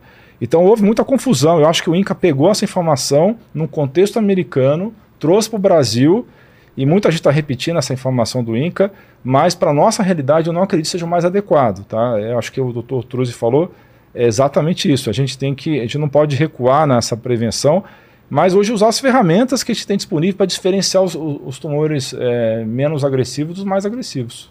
Mesmo é. porque esse estudo que, que gerou toda essa polêmica, realmente ele teve reavaliações subsequentes. E mesmo lá nos Estados Unidos mudou essa. Primeiro veio a recomendação, até foi tinha um, um grupo lá que foi um grupo é, governamental, chamava US Task Force, que recomendou contra mesmo nessa mesma linha de não fazer a triagem. Não era só para para próstata, não. Eles também avaliaram pulmão, ovário, cólon, fizeram uma série de, de outras avaliações. Mas o, o, fato é que eles uh, uh, se posicionaram inicialmente contra, depois acabaram tendo que dar um passo recuar. atrás, recuar. Porque começou a ter realmente casos avançados, diagnosticados em um momento subsequente a essa publicação, e que as pessoas se, report, se voltaram contra. É, eu, fui, de certo modo, orientado a não fazer esse rastreio. Agora eu estou com um tumor, meu tumor é avançado. Se eu tivesse diagnosticado, sei lá, 5, é. 10 anos atrás, teria tido uma evolução diferente. E agora eu quero que o, enfim, quem, quem subsidiou esse programa, governo, no caso, governo americano, arque com, com o, o, o, ônus né, dessa, dessa decisão. É, além de ter mudado isso daí, tem exatamente o fato de que é uma população diferente, são formas diferentes de lidar. É, diferente no sentido é, de, de, de, modo de lidar para o, o, americano, ele tem uma, uma leitura, quando você passa uma informação para ele, a, o, o, latino tem uma leitura diferente, tem uma interpretação diferente, não é, é simplesmente cultural de cada um, e isso tem que ser respeitado. E ter essa. É, eu acho que a pessoa tem que ter o direito de saber se ela tem a doença. Ela tem o direito de saber. Então, agora, a partir dali, se vai fazer o tratamento ou não vai, ela vai ter uma orientação. O médico que vai estar, o urologista que vai estar acompanhando esse, esse paciente, esse indivíduo que teve um diagnóstico de câncer de próstata. Então, vamos imaginar um cenário que o indivíduo tem um câncer que é um câncer realmente pouco agressivo. É um câncer indolente, é um câncer que ele, a gente tem dados, não falamos extremamente bem, a gente tem dados hoje que a gente consegue saber de forma muito tranquila se esse tumor vai evoluir de forma mais favorável ou de forma menos favorável. Se ele tem um tumor que a, a, probabilidade dele vir a ter problemas com esse tumor é muito baixa, então se oferece até a possibilidade simplesmente de acompanhar esse indivíduo. Acompanhar, fazer uma, uma vigilância ativa, você faz um acompanhamento bem regrado, você marca os, os retornos, os horários, as datas, os, os exames que vão ser feitos, a avaliação que vai ser repetida ao longo dos próximos anos e que vão dar uma segurança para esse indivíduo que tem esse câncer de próstata já diagnosticado de seguir apenas com esse acompanhamento. Já um outro indivíduo que tem a mesma idade, que passou nesse mesmo dia numa avaliação e que tem um tumor de uma agressividade maior, ele tem que saber que talvez fazer somente esse acompanhamento vá trazer uma evolução desfavorável. Então a ele cabe sim decidir se talvez, ah, eu concordo em ser operado, eu concordo em ser submetido à radioterapia, enfim, o que seja, ou olha, eu não quero, mas é uma decisão, mas ele tem que ter ciência. Simplesmente falar que as pessoas não têm uh, condições de decidir isso, veja, é uma questão de conversar. Se, é. você conversa e explica, a pessoa tem. Ninguém também vira, ah, você teve diagnóstico agora, toma a decisão neste minuto. Ah, volta para casa, conversa com a sua família, volta de novo em consulta, tire as dúvidas, procure outras opiniões. Agora, ter o direito de saber, eu acho que sim. E, e ter essa privação desse conhecimento, eu não, eu não compactuo. Eu acho que impactou muito nos Estados Unidos, é porque eles têm uma medicina muito cara lá, e muito tecnológica. Então, mesmo para os padrões de é, questões financeiras dos Estados Unidos serem favoráveis, eles têm uma medicina extremamente cara que eles não estão conseguindo mais pagar. Até porque é uma medicina defensiva, que o médico pede um monte de exame para evitar processo legal. Então, uma coisa que deve ter impactado é que o PSA é o começo desse funil, né? Então, é, o que eles queriam naquela época é diminuir o número de PSAs que estavam sendo feitos, porque muito desses pacientes estavam passando por uma bateria de exames caros, né? E estava gerando, tá, em alguns casos, como eu falei, superdiagnóstico, e nunca foi a realidade do Brasil. Então, acho que essa campanha americana também foi para reduzir custo do sistema de saúde deles. Então, eles queriam aumentar a idade de início do rastreio e também criar dificuldades para fazer isso, até por uma questão financeira, mas isso teve, acabou tendo impacto negativo, né? Porque tudo que é feito nos Estados Unidos tem um impacto muito grande no resto do mundo. E os outros países que não têm aquela realidade que eles têm, é, então a, a nossa medicina brasileira, nós sabemos que é uma das melhores do mundo e é muito mais barata do que a medicina americana. É, a quantidade de pacientes que eu recebo que moram nos Estados Unidos, que preferem fazer acompanhamento no Brasil, tanto por questão de custo, quanto por questão de empatia com o médico. O médico brasileiro é muito mais empático que o americano. E também porque nós temos uma das melhores medicinas, com todas as dificuldades que nós temos aqui no Brasil, nós temos uma das melhores, posso te garantir isso até pela experiência que eu tenho com pacientes internacionais, que é vieram de, vários, de várias nações. Pacientes que moram na Europa, nos Estados Unidos, todos preferem passar em médico aqui no Brasil. E aqui, a, inclusive aqui no Brasil, eu acho que tem uma, um grande potencial de crescer como turismo médico. Por ter um custo bem acessível comparado com a medicina americana e europeia e ter uma, uma medicina, óbvio, eu não estou falando aqui do pior serviço, do, do pior lugar do SUS. Eu estou falando que os serviços de excelência no Brasil estão entre os melhores do mundo. E aí, quando o americano descobrir isso, acho que a gente já vai aumentar muito o turismo é, médico, aquilo que já existe, né, até para cirurgia plástica, mas pode ser estendido para várias outras áreas. Aí. Entendi. É. Fala, Paquito. V vamos só aqui a gente, você colocar essa imagem para o pessoal, eles vão estar tá olhando essa imagem, doutores, e a gente explicar meio por cima, então, como funciona aí. É, bom, Tá sem, vendo, sem apontar vai ficar mais difícil, mas vamos em frente, né? A bexiga. Ele, ele pode apontar, ele vai passar o mouse. Ah, maravilha. Cima, tá? Onde ele está apontando aí o, o, mouse é a bexiga. Aí a bexiga ela, ela, ela desce como se fosse um funil ali. Isso. Aí é o começo da uretra, da, do canal da urina. E essa estrutura. É, ela é mais cor... inchadinha do que o resto mesmo. Ela é, é ela, ela, é, ela tem um, um, calibre irregular. Ela tem uma área um pouco mais calibrosa, tá. uma área menos calibrosa. E essa estrutura que está exatamente envolvendo essa parte inicial da uretra, que aí tem uma coloração mais clara, mais, né? clara, mais amarelo clara, cinza, ela, essa é a próstata. A gente está olhando a próstata como se fosse um corte de lado, tá né? É, de lado, tudo, é. Ó, ó. Só para entender, onde tem aquela parte cinza, cinza mesmo, bem do lado, eh, segue o mouse aí um. Onde? Esse aí, ah, isso tá. é o osso do quadril, aqui o osso ah, da, tá. da pelve, Entendi. né? Então essa é a parte da frente do abdômen Aí a gente tem a próstata, até para entender, olha que interessante que veja que. E aí na direção oposta atrás, desse daí na parte. Isso aí é o reto. Então veja, a única forma da gente palpar a próstata ou chegar até a próstata é pelo reto. Porque ali na frente tem osso. Então você não consegue é. palpar a próstata. Então, é, até é importante para a pessoa ver que a única forma de acessar a próstata é exatamente pelo toque retal. Então, se faz o toque retal, você consegue acessar a próstata. Se você for palpar pelo abdômen, você não consegue. E aí o, o porquê né, de, do aumento da próstata dificultar a pessoa para urinar é porque ela, quando ela cresce essa parte, a próstata, né, ela cresce, ela vai estreitando, ela vai apertando mesmo, vai estrangulando esse, o canal da urina. Então fica mais difícil para a urina passar. A mesma coisa que a gente imaginar um, uma aqueles uh, de culinária, né, que a gente tem, né, que tem o, o chantilly que sim, vai sim. que aperta, tem que você tem que apertar ah, aquela coisinha. isso para sair o chantilly lá. Então, exatamente. Se você faz um corte pequeno, no, no um furo pequeno ali na, na, ponta desse desse dispositivo lá para fazer o, o, doce lá, você vai ter que fazer mais força. Tem que fazer mais força porque vai sair mais, é. mais fraco, fica mais difícil. Então é a mesma coisa. Se você faz um corte maior, vai sair mais fácil. Então a, a, a uretra ela tem um calibre que é bom no começo. Conforme vai crescendo a próstata, vai ficando mais estreito. A bexiga tem que fazer mais força. Ah, e tá. aí fica mais difícil para urinar, né? Entendi. Fala, Paquito. Ó, é, o doutor Ícaro Alves mandou aqui. É correto afirmar que o que mais importa de verdade para prevenir o câncer de próstata, aliás, para qualquer câncer, é melhorar o estilo de vida e os hábitos de vida? Bem, é, é o que eu estava falando desde o começo, né? E isso ainda é uma coisa que precisa ficar mais difundida dentro da medicina no modo geral, porque eu acho que tem muitos colegas que, pela, pela própria forma como a faculdade de medicina até hoje, né, dá pouca ênfase a essas coisas, e tem livros e livros, eu, eu, tenho livros lá em casa sobre só o estilo de vida em cima do trato urinário, mas, é, mas eu nunca ouvi falar nesse congresso de urologia. Assim, vejam um passant, falam assim muito por alto, eu acho que está faltando dar mais ênfase a isso, e uma das razões é o Dr. Truzzi falou, que é por causa dessas é, polêmicas né, em relação à alimentação, a ciência nutricional ainda está é, essa questão muito polarizada ainda, é, reduz carboidrato, não reduz, reduz gordura saturada, não reduz, então está essa confusão muito ainda embolando no meio de campo, né?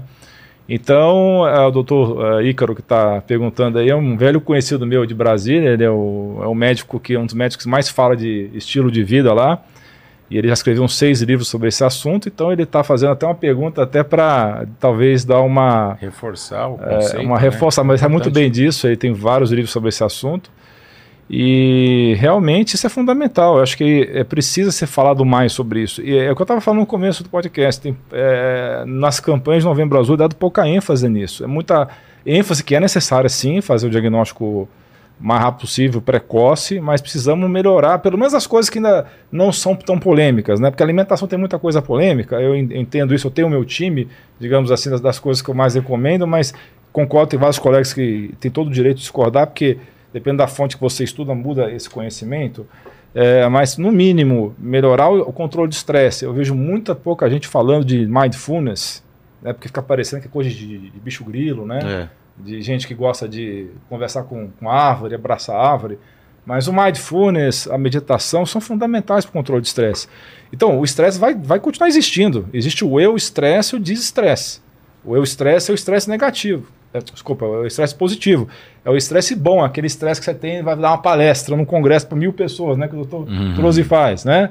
Então, aí você tem aquele, aquela adrenalina, seu coração ba- bate um pouquinho mais rápido, isso te dá mais inteligência, seu, coração, o seu cérebro está mais ativo, com mais sangue. Esse é o estresse.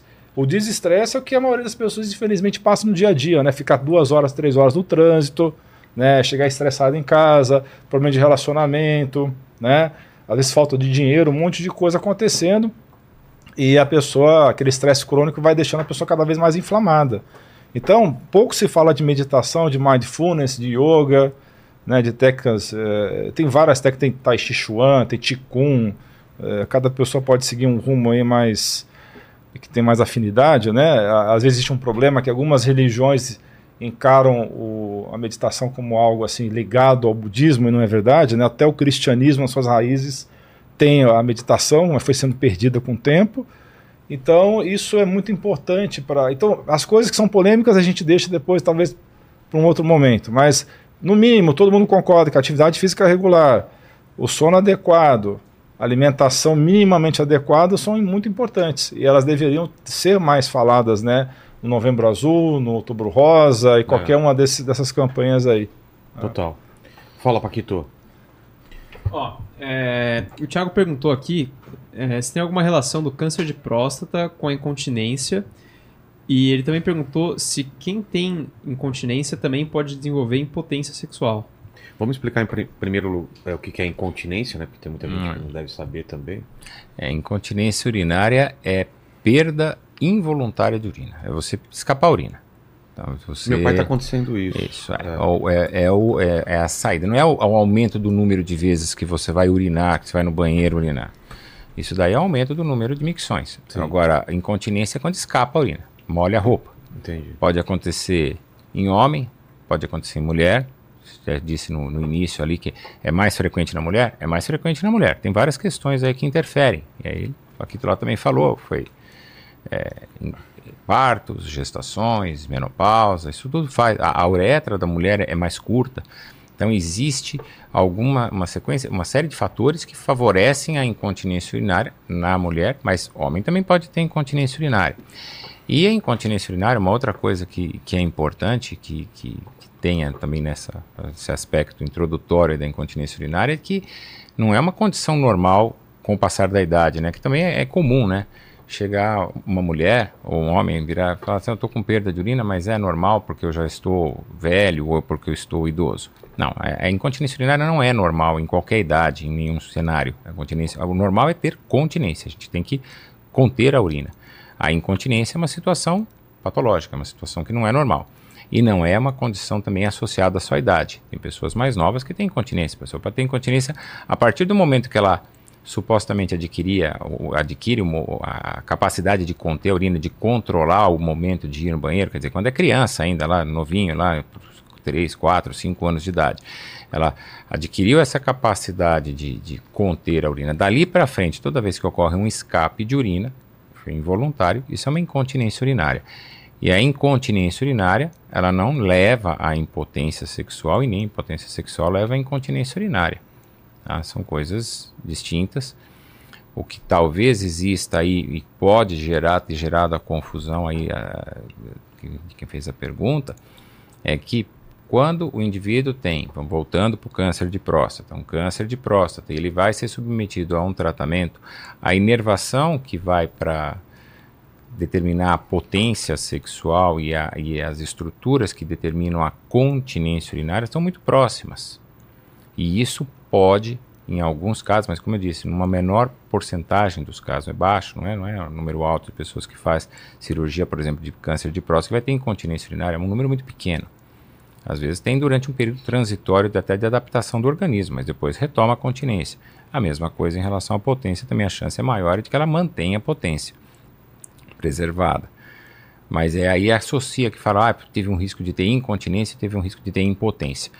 Isso não quer dizer que as duas coisas estão diretamente relacionadas. Assim, as estruturas que, que vão determinar a potência ou determinar a continência urinária, que são muito próximas, inclusive próximas da próstata. Então, por isso que quando se vai fazer, por exemplo, uma cirurgia para remoção da próstata, tem que tomar muito cuidado para tentar preservar, lógico que guardadas condições do câncer, o tipo de câncer, agressividade, mas você tenta sempre que possível preservar os nervos que vão favorecer a ereção e que vão ajudar na continência, a musculatura que vai ajudar na, no controle da continência urinária.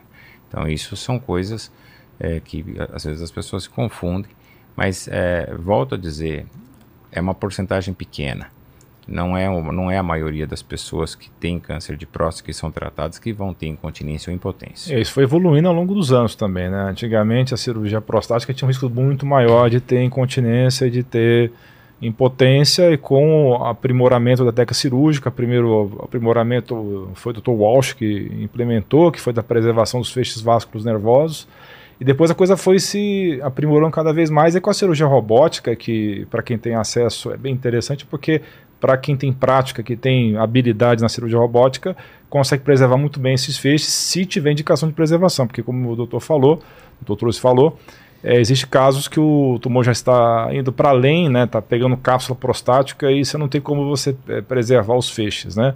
Mas as pessoas fazem associação entre as duas condições muito por causa da que são as, é, classicamente são as duas complicações mais comuns do tratamento do câncer de próstata via cirurgia radical de próstata, né, prostatectomia radical. Mas foi diminuindo muito ao longo dos anos. obviamente, você tem que procurar um profissional que faz bastante essa cirurgia, que tem muita experiência, tem um N de casos alto e, de preferência, tiver acesso a uma cirurgia robótica que, quando a pessoa domina a técnica, esses riscos diminuem bastante. Né? Entendi. Fala, Paquito, preciso fazer um xixi. Mais uma pergunta aí. Não estou com incontinência. Tá? Olha, falando em incontinência, é, o pessoal perguntou aqui também se a incontinência urinária, depois que a pessoa é, desenvolve o câncer, é, se ela tem cura. Tem. Toda, toda incontinência urinária é passível de ser tratada, tanto se for uh, decorrente, por exemplo, aí do tratamento do câncer de próstata, como eu comentei, que é um número pequeno, mas acontece, tem alguns que ficam com incontinência durante um período de tempo, um período é, transitório, tem alguns que ficam definitivamente com a incontinência. E aí, é, nesse momento, você tem, aliás, em todo, toda essa trajetória, você tem como tratar, quer seja com medidas mais conservadoras, existem medidas de, de, de reabilitação da, da, musculatura pélvica, então fisioterapia que pode ajudar e ajuda bastante na retomada mais precoce da continência urinária.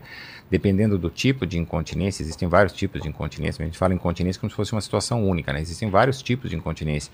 Existem formas de incontinência urinária que você é, entra com medicamentos e esses medicamentos são ótimos em termos de, de retomada da continência urinária. E existem aquelas situações em que uma outra cirurgia, obviamente um, um, quadro cirúrgico, uma abordagem cirúrgica diferente do que foi feito por câncer de próstata, mas é uma, uma outra cirurgia que vai também restabelecer a continência urinária. Isso falando do câncer de próstata, e se a gente for falar de outros tipos de incontinência, a gente tem aí uma aí um dia inteiro aí para poder falar e, e, e, talvez não dê tempo. A gente tem vários tipos de incontinência, para todos eles tem como tratar e todos eles têm como ser retomada a continência, sim, a capacidade da pessoa conter a urina novamente.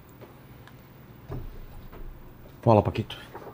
Ó, é, o pessoal perguntou também quais são os sintomas que a gente precisa ficar alerta e quais tratamentos buscar para prevenir? Quais os sintomas do talvez do, do câncer é, ou de outras? Isso aí o, né? o, o, o Dr. Truzzi falou muito bem, né? Porque as pessoas, é, eu falo isso há muitos anos, é, eu, eu tenho certeza que o Dr. Truzzi também, mas ainda continua a confusão, né? Porque a questão dos sintomas está muito mais associada à hiperplasia prostática benigna, né, ao, tumor benigno, do que ao câncer. Porque ele falou bem isso daí eh, em vários momentos aqui da nossa conversa que se você for esperar uma pessoa ter sintoma para diagnosticar câncer de próstata, está diagnosticando muito tardio já. Porque esse cara, ah, porque ele está com sangue na urina, ou porque obstruiu o rim, ou porque, enfim, ele está sem conseguir urinar, se chega nesse ponto, já está com câncer bem avançado e, e geralmente metastático. Então, é, as pessoas têm que tirar isso da cabeça, essa história de sintoma. É, se a pessoa está com sintoma, 90 e poucos por cento das vezes, aí a, a estatística pode estar errada, mas a maioria das vezes é hiperplasia prostática benigna. Tem que tratar? Tem, mas aquilo lá não está associado é, exatamente ao câncer de próstata.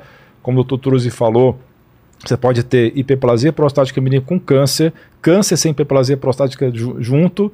Você pode ter várias combinações. Aí você pode ter câncer de próstata, uma próstata pequena. Você pode ter uma próstata enorme de 200 gramas e não ter câncer. Então, é, é, existe muita confusão nas pessoas que elas, que elas pensam que a hiperplasia vira câncer. E não é um caminho assim direto. Existe sim uma correlação entre prostatite crônica e câncer. E hoje tem estudos de microbioma urinário, não sei se o doutor Torres acompanha, mas certamente deve estar, porque ele é da área dele, da subespecialidade dele. Mas hoje está se estudando qual é o tipo de bactéria que está na, na, urina do, dos homens que tem a ver com prostatite, tem a ver com câncer de próstata. Isso está muito incipiente ainda. Existem bactérias que são boas, entre aspas, né? Que fazem parte do nosso organismo. As pessoas lembram muito do microbioma intestinal, mas tem microbioma na boca, tem no trato urinário, tem até na placenta, até na, estão descobrindo até bactéria até perto do cérebro, para você ter uma ideia. Até, até o bebê em desenvolvimento na barriga da mãe tem bactéria ali que não é ruim. Então, aquela história dos postulados de Koch, né, que toda bactéria é negativa, que vai, provo que vai, vai provocar doença, não é verdade. A maioria das bactérias elas estão ali junto com a gente, até ajudando, em alguns casos ajudando, em outros casos estão neutras ali. Elas são comensais, elas não ajudam nem atrapalham. Então, é, existe uma correlação entre prostatite crônica e câncer de próstata, mas HPB diretamente com câncer de próstata não tem. Então as pessoas fazem confusão. Então você não pode esperar ter sintoma, ah, será que é câncer de próstata? É, é o contrário, você tem que fazer o, o acompanhamento anual para não ter sintoma. Porque se você tem sintoma, provavelmente HPB, hiperplasia prostática, tem que ser tratado também, mas é uma outra situação. Né? É uma outra doença, que uma outra evolução. Né? Quer complementar? Não, é, eu acho que isso, essas, essa descoberta dessas bactérias em, em, estruturas que até então a gente nem sonhava que pudesse existir, porque existe toda uma tecnologia mais nova agora que possibilita chegar até essa, a descobrir, a detectar essas bactérias. E o papel real dessas bactérias em cada estrutura a gente não sabe ainda, por isso que vem toda essa questão de existem algumas bactérias que realmente são, vamos dizer assim, boas para o nosso organismo, Existem bactérias, obviamente, que não são boas, bactérias que são boas em determinadas estruturas, quando elas mudam de lugar, elas acabam não sendo tão boas, né? Mas, é, e algumas possivelmente relacionadas mesmo a determinadas doenças. É, tem aí a situação bem clássica, né, da, da úlcera é, no, no, no, estômago, né, úlcera gástrica, e, a, e o papel de uma bactéria que levou até a premiação do Nobel aí com, com, com essa descoberta, foi bastante impactante, porque realmente foi descobrir-se uma bactéria que estava relacionada a um quadro de digestivo que não, até então se achava, ah, era só estresse, era só isso, mas existe. Então a gente tem realmente hoje um número uh, grande de bactérias que a gente não sabia nem que existia em determinados Porque elas órgãos. não cresciam em cultura, né? É, Eram era, bactérias que não dava para você isolar, você só conseguiu descobrir ela através do DNA, DNA ribossomal dessas bactérias, que hoje tem, tem estudos genéticos que você identifica esses genes ribossomais das bactérias e você descobre um monte de bactéria que antes não era isolada, por causa que não crescia em meio de cultura, né? Então essa que é a questão do microbioma é muito fascinante mesmo, né? E está ainda muito na sua infância esse, esse é, assunto. Está ainda ainda. bem precoce, é. né? Acho que toda essa toda essa questão, mas é importante saber que evolui, né? Evolui o diagnóstico, evolui o tratamento. Isso é que a gente tem que é, valorizar no, no, nessas avaliações precoces. Entendi. Fala, Paquito, mais dúvidas aí? Ó, tem uma última aqui é, o Gabriel perguntou quais os cuidados preventivos que a gente deve adotar em cada faixa etária e quando que esses cuidados devem ter início e qual a rotina mais adequada para os exames. Essa pergunta é bastante importante, realmente, do Gabriel e, e, e ela vai de encontro com o que a gente estava estimulando, né, das pessoas fazerem, do homem, no caso, seguir os mesmos passos que a mulher, né? De fazer essas avaliações periódicas ao longo da vida e isso daí vai é, ajudar muito a, a, diminuir risco de várias, de várias doenças. É, Deve-se começar, acho que assim, desde a infância, né? mas aí tanto menino como menina passa no pediatra, depois deve-se começar assim. Existe uma campanha hoje até entre dentro da, da, da Sociedade Brasileira de Urologia que é, é de que jovens, que adolescentes, né, que vai para o uro, né, para que na vem, vem, que realmente é, é de estimular que essas pessoas é, desses jovens procurem fazer o acompanhamento e adotem até o, a, o urologista como o, o, médico do seu acompanhamento ao longo da, da vida. Ah, prevenções, acho que talvez pegar desde a adolescência, de talvez vá fugir alguma coisa, mas pensar nas, nas infecções sexualmente transmissíveis, né? O jovem, quando ele começa a vida sexual, acho que talvez seja uma das, das primeiras recomendações e orientações, os cuidados para evitar aí infecções sexualmente transmissíveis. Isso é um problema ainda bastante frequente e por muito por descuido mesmo, por falta de orientação, por receio de conversar em casa, o receio dos pais conversarem com os filhos. Então, acho que é importante sim ter esse tipo de recomendação. Se a gente pensar em, em tumores, é, uma, uma situação que é bastante é, importante são os tumores de testículo. Eles não são muito frequentes, são bem menos frequentes, por exemplo, a gente está falando que câncer de próstata, né? mas o câncer de testículo ele acomete faixa etária do, do jovem, entre 20, 20 a 30, 35 anos. Então, uh, é no jovem. E é um autoexame do testículo que vai fazer com que seja diagnosticado o mais precoce possível. Entendeu? E aí você vai ter é, a, mesma coisa que a mulher faz o autoexame de mama, o homem tem que fazer o autoexame de testículo. Ele tem que aprender a fazer isso. Ele tem que saber reconhecer o que é uma estrutura normal e uma estrutura que não é normal e, e eventualmente aí chegar ao diagnóstico eventualmente de um tumor de testículo. Câncer de pênis é na região mais uh, uh, norte do, do, do, Brasil, nordeste do Brasil, é muito comum e muitas vezes também por, por essa questão da orientação, da, da, da explicação, não é? É, é? São cuidados de higiene local, são cuidados com algumas doenças sexualmente transmissíveis que podem favorecer o desenvolvimento desse tumor. É, e seguir a vida desse modo depois, aí você vai tendo outros, né? Tem tumores que aparecem em várias faixas etárias, tem doenças que acometem várias faixas etárias. A gente ficaria aqui realmente muito tempo para falar de todas, mas uma avaliação anual, uma avaliação, uma avaliação que é feita de modo periódico, vai ajudar muito nessas orientações iniciais, nas prevenções de várias doenças e vai ajudar a diagnosticar precocemente outras que eventualmente não foram passíveis de serem evitadas, né? Além de todas as recomendações aí que o Alan falou do, da parte de cuidado de saúde, de alimentação, né? Que eu acho que isso é fundamental, né? Sim, sim.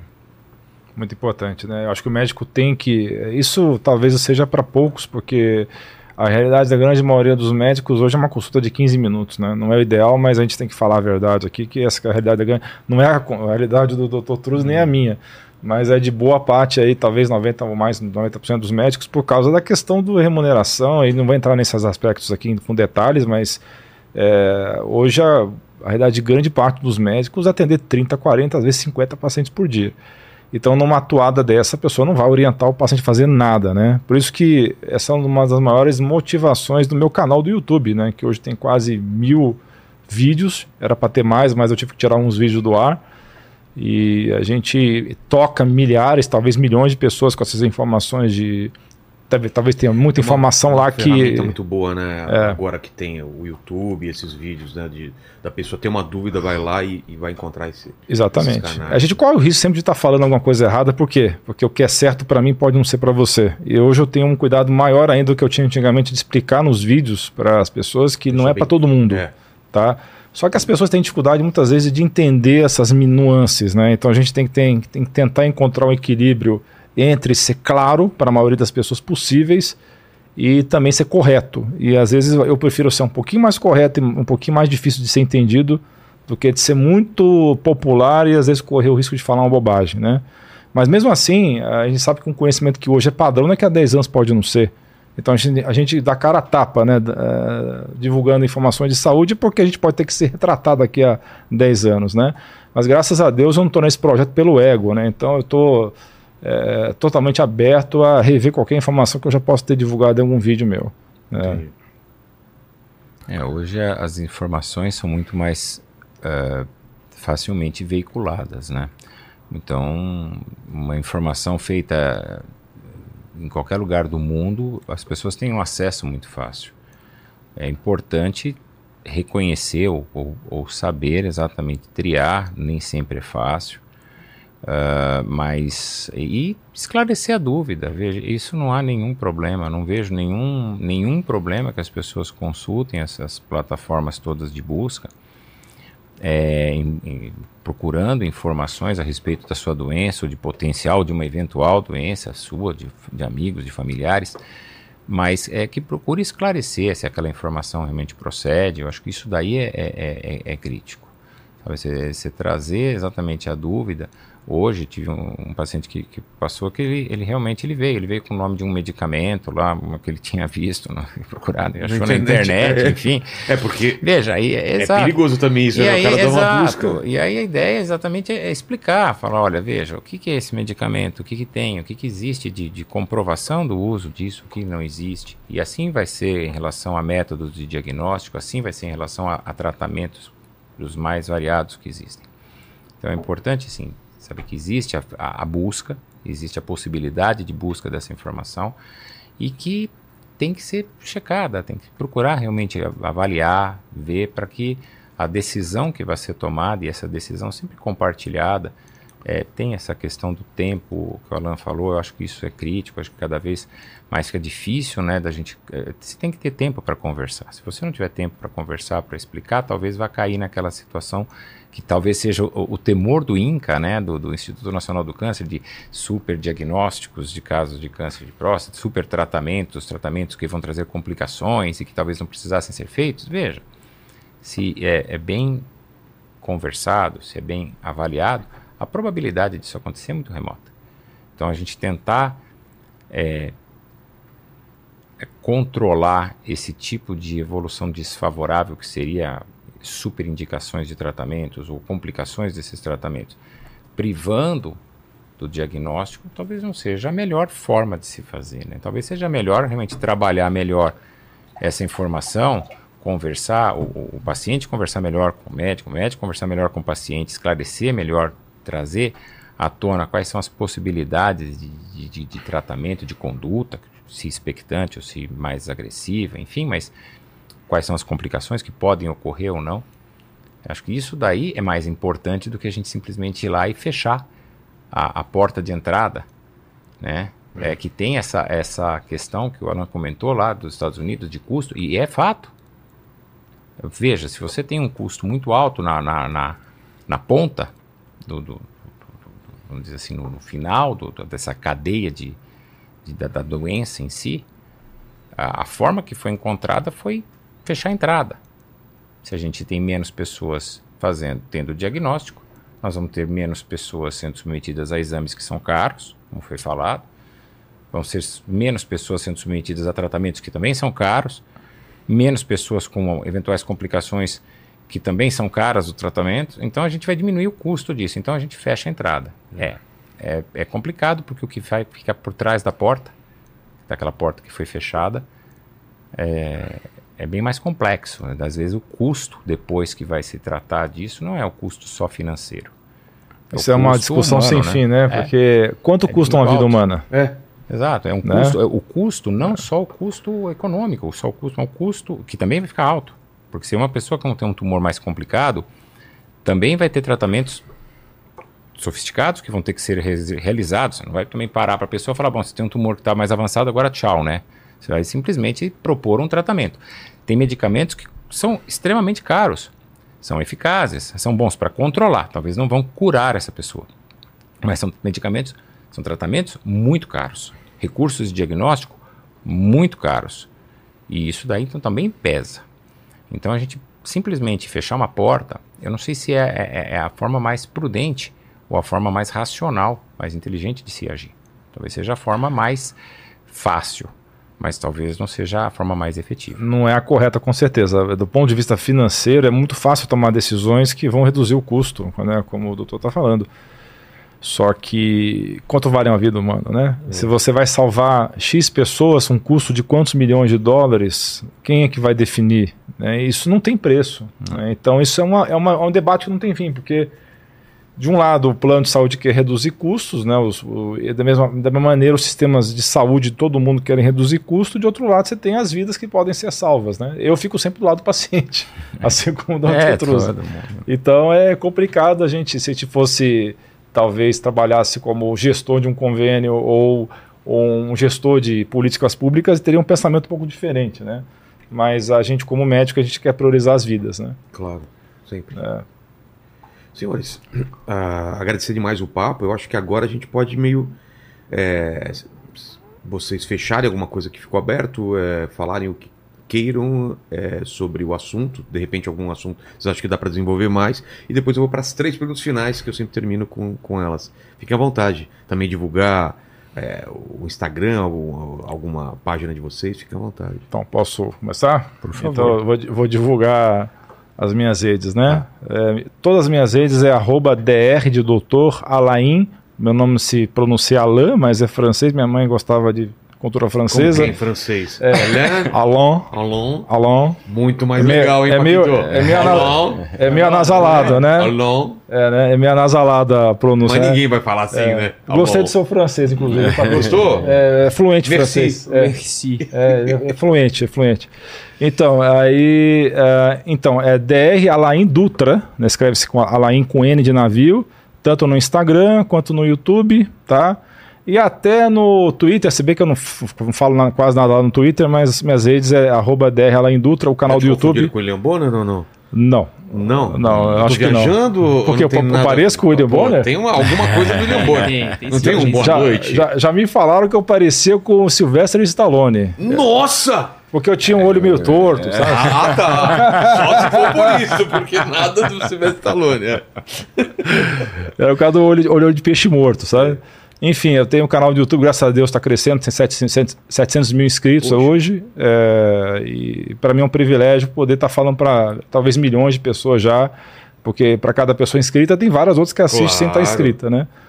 Então é muito legal você encontrar uma pessoa, às vezes, na rua, né, sem querer. Acontece pouco comigo ainda que eu não sou famoso, mas você encontra a pessoa fala, olha, mudou minha vida, eu emagreci 20 quilos porque eu vi seus vídeos, né? É muito legal ver isso, né?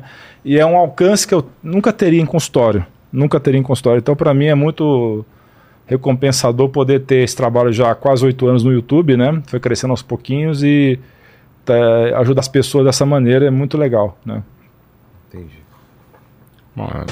Agradecer a oportunidade de estar aqui, de ter essa conversa gostosa aí, de, de, de- troca de informações. Eu acho que isso daí é, é- é fundamental.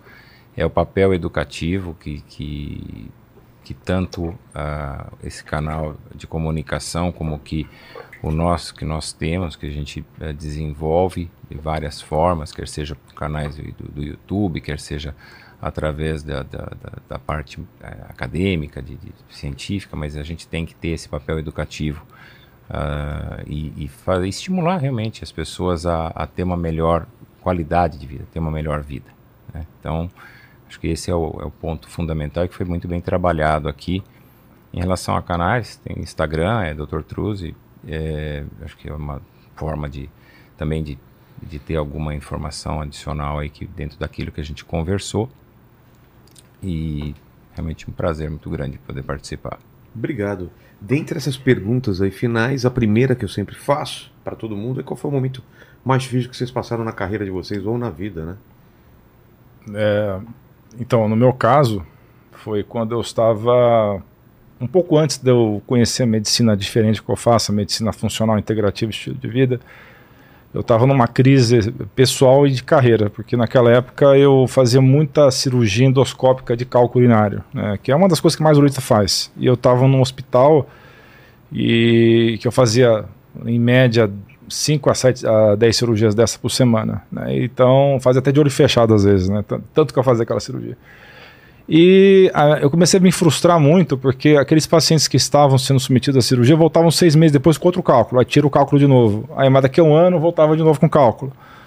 Então eu me sentia que eu estava enxugando gelo, entendeu? Então eu entrei numa espécie de crise existencial naquela época e falei: ah, não, eu não quero ficar. Não foi para isso que eu fiz medicina, foi para é, realmente impactar a vida das pessoas. E naquele momento eu resolvi fazer um curso de gestão. Eu fiz um MBA em gestão em- de saúde na FGV e quase fui pro lado de gestão. Graças a Deus ninguém me contratou.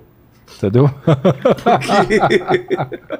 Não era tua praia? Porque pouco tempo depois é que eu descobri uh, essa medicina que hoje me fascina, que hoje é o centro da minha vida, né? Fazer as duas coisas, olha é... só. É, não sei, não é dar tempo, né? é. né? Imagina eu, o canal do YouTube, mais Nossa, consultório. É, é, verdade. Um monte de coisa, né? Então eu tenho muita atividade paralela, então é, ia ser meio impossível. Então eu, eu sou muito grato por isso, porque eu, é, a minha mulher tinha uma doença autoimune incurável.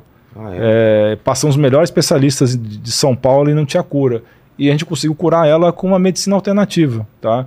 É, não vou dizer para vocês que todas as pessoas que, ela, que têm essa doença, que é eritema nodoso, teriam a cura pelo mecanismo que nós achamos para ela. Mas foi através dessa medicina que eu descobri a cura dela. Né? Não foi mérito meu, foi mérito de um colega que eu descobri na época, através dessa medicina. Eu curei minha enxaqueca, eu melhorei demais o meu intestino irritável com essa medicina. E eu consegui também melhorar muito a evolução do meu filho autista com essa, com essa medicina. Então, para mim, ela foi muito revolucionária na minha vida. E vários colegas que fazem medicina como eu faço também tiveram histórias parecidas. Né? Não tiro o mérito da medicina ortodoxa, eu acho que a gente precisa de grandes especialistas, como é o caso do Dr. Truzzi. Aqui a gente não está aqui para dizer que a medicina ortodoxa não funciona, não serve para nada. Pelo contrário, eu, eu, hoje eu trabalho complementando o trabalho dos meus colegas. Então, se eu tenho um caso cirúrgico hoje, hoje eu não opero mais, eu, eu mando para o Dr. Truzzi, eu mando para um colega que ainda é muito bom em, em cirurgia. Mas eu acho que a gente tem que ter esse pensamento de agregar as coisas. Quanto mais a gente conseguir melhorar a condição de vida do paciente sem ter brigas desnecessárias, é o mais interessante. Né? Eu fico muito feliz aqui hoje porque eu conheço o Dr. Truzzi de nome, é um profissional excelente, um profissional dos melhores do Brasil. Eu falei isso aqui, não foi da boca para fora, mas é um dos principais especialistas em disfunções miccionais e tem um papel muito importante do que ele faz. Assim como eu descobri essa outra medicina que é complementar a tudo que os colegas especialistas, em modo geral, fazem. Entendi. É. E aí? Momento mais difícil, acho que de carreira é difícil de dizer. Acho que a carreira sempre a gente vai agregando, né? Então, se for pensar, talvez Tudo até vai, como é uma, é uma construção contínua. É uma construção né? contínua. Talvez seja o ponto alto da minha carreira agora. Talvez então tudo tudo que foi para trás foi menor. Sempre é. foi ficando e melhor. Faz sentido e foi... agora você olhando para trás. Né? Exato, e, e, tudo teve seu papel, tudo teve sua importância. Tudo que a gente. A gente cai muito, né? A gente toma muito tombo uh, na vida e isso uh, ajuda a gente a, a levantar e continuar e, e, aprender talvez a não cair de novo do mesmo jeito ou cair melhor, talvez. Então acho que realmente acho que o, ponto mais uh, o menor ponto, o ponto mais baixo, talvez tenha sido o começo. Eu acho que dali para frente tudo foi agregado, tudo, tudo veio favorável. Isso da parte profissional, da parte de vida pessoal, acho que todas as perdas é, que a gente tem, é, todos os momentos em que a gente é, perde alguém muito próximo, muito querido, ou todas as vezes que a gente tem é, alguém muito próximo, muito amado é, em uma situação delicada, preocupante, quer seja de saúde, quer seja pessoal, enfim, esses são os momentos difíceis da nossa vida. E esses a gente, infelizmente, não tem. Então, não sabe qual foi o mais crítico é. ou o menos crítico, mas todos eles têm a sua, sua, sua importância e, e, a gente também tem que aprender com isso. A segunda pergunta é o seguinte: não sei se vocês estão sabendo, mas a gente vai morrer um dia, né? Vocês estão sabendo dessa parte aí. Né? é incrível. Faz parte do contrato aí.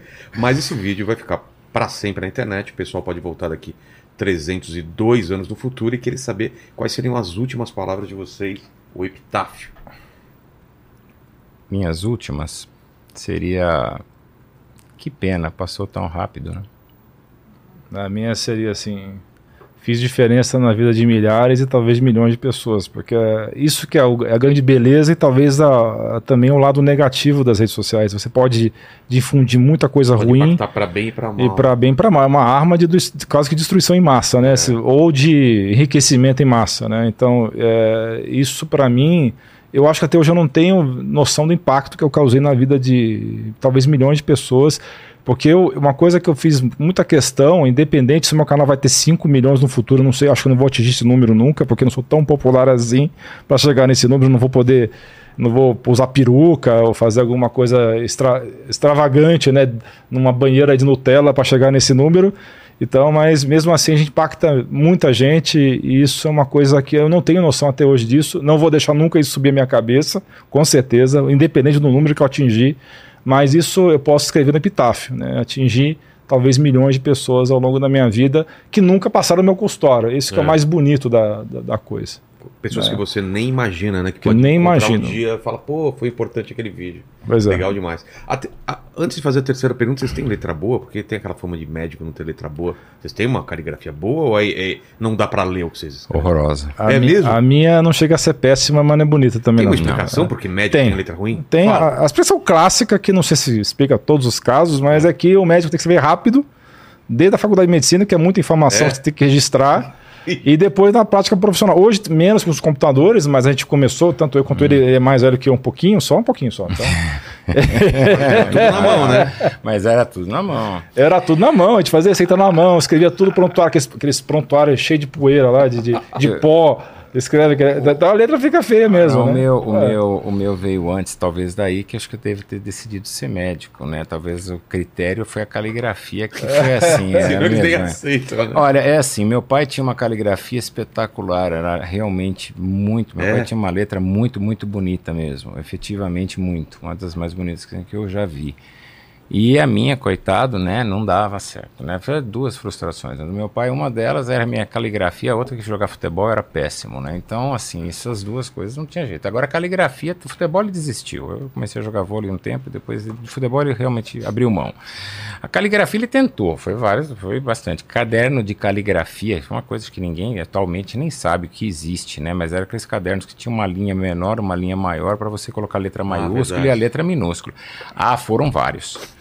Muitos, muitos. Não, não teve jeito. Fui para medicina. Pronto, resolvi o problema. Foi o, o, o corte, falando, não, é, resolvi, tem letra não, medicina. Resolvi, na, resolvi na o problema, fui para medicina. Então, o meu, o meu, tem essa questão de escrever bastante coisa, realmente a gente acaba escrevendo muito rápido, mas uh, efetivamente tinha pessoas da, da, minha classe, da minha turma de, de faculdade, que tinham letra muito boa, escreviam tanto quanto, mas tinham uma letra muito uma grafia muito bonita. A minha sempre foi feia, não teve jeito. E a terceira pergunta, se vocês têm alguma dúvida na vida ainda, algum questionamento que vocês fazem, fica à vontade para dividir com a gente. É, eu, eu, pensei numa frase assim que eu acho que é bem curta e grossa, digamos assim, né, para isso aqui que nós estamos vivendo é um voo de escala ou é o destino final? E... É. A minha vai mais ou menos quase na mesma linha, mas assim, a dúvida que. Mas não que, obviamente, que eu fique perco sono com essa dúvida, não é isso. Mas assim, uma coisa que sempre me, me ocupa é saber até onde que a gente tem. Qual que é o propósito, né? O nosso propósito, se é um propósito se é simplesmente uma, uma estatística, se é simplesmente uma, uma questão de coincidências, de, de, de é, porque é, existem situações que são puramente estatísticas, de você encontrar alguém, de você. É, um amigo que faz muito tempo que você não vira, de repente, oh, encontrou no meio da rua do nada, assim. É. Mas existem situações em que você está presente em um determinado momento, em uma determinada uh, condição, pode ser até no, junto a um, a um, paciente, e aquilo ter mudado, ter, ter feito uma, uma diferença. Então eu não sei exatamente até onde que isso é só puramente uma coincidência uh, tão científica, ou que tem um propósito, uh, talvez mais espiritual. Então, essa é talvez a dúvida, como eu falei, não que eu perco sono com isso, mas talvez a dúvida que, que, que, que permeia. Várias vezes eu paro e falo, por que será que é, tá, uma, uma determinada pessoa tão boa, aconteceu algo tão catastrófico com ela? Puxa, que, que coisa horrível. Ou o contrário também, puxa vida, com aquela pessoa tudo deu tão certo, tão bem. Eu acho que essas questões são aqui, é aquilo que me é, talvez uh, fique mais e que vá nessa situação. Talvez, é. Eu não sei se a gente está, talvez, só de passagem, se é uma escala, não é? Isso a gente não, não, é, não tem essa e Quando eu coloquei né? essa frase, deixar claro para as pessoas, não estava nem querendo dizer que eu não acredito no além-vida. Mas é mais, além disso né? Porque o além vida é o quê? A gente ficar é. num lugar assim sem fazer nada, tocando harpa, ou, ou ficar sendo cozido lá pelo capeta, uhum. ou, ou então, ou é, sei lá, a gente vai para outro outra realidade, outro nível de existência, viver outra situação para evoluir mais. Essa que é a pergunta, entende? É. Ou estamos é. só numa simulação, né, é. Já pensou, cara? É. Está dentro de um videogame aqui, um Um game somos NPCs, Não sei se talvez? ficou feliz ou triste com isso. Com, com certeza triste, né, cara? Pô, obrigado demais pelo papo. É, que agradeço. Imagino que vai ser muito útil para as pessoas, não só que estão vendo ao vivo, mas que vão ver esse vídeo depois, né? Esse vídeo vai ficar tempos e tempos aqui, então agradecer demais. Obrigado. Eu agradeço imensamente a oportunidade de estar, inclusive, com um colega tão respeitado como o Dr. Truz aqui do meu Prazer lado. enorme de estar É. com você e com o Alan, que também muito bom mesmo. Ô, ô, Paquito, é contigo aí. Cara, é o seguinte, lembrando aí é, da Atena, nossa parceira, tá certo? E temos link na descrição e QR Code na tela, né? O que, Exatamente. que acontece quando o pessoal clica nesse link Cara, aí? quando você clicar nesse QR Code vai acontecer uma coisa muito legal que você pode aí experimentar a sua amostra grátis para ver se os produtinhos funcionam para você e te ajudam aí com a sua incontinência urinária, tá certo? Que não, é a- muito que não atingem aí. apenas idosos, pessoas mais Exatamente, novas Você também. que é jovem também pode sofrer de incontinência urinária. Então, cara, fica esperto aí. Se você perceber que tá tendo algum problema, corre lá e compra os produtinhos aí da Atena, tá certo? Exato. E se você não deu like, não, deu, não se inscreveu no canal, aí você tá perdendo tempo, faça isso rápido, torne-se membro. E, Paquito, você prestou atenção no papo? Eu preste atenção. O que, que o pessoal escreve nos comentários para provar que chegou até o final da conversa? Galera, é o seguinte, se você chegou aqui até o final da conversa, pra você provar pra gente que chegou aqui até o final, comenta aí pra gente. Toque. toque! É isso aí, gente. Beijo no cotovelo, tchau, fiquem com Deus.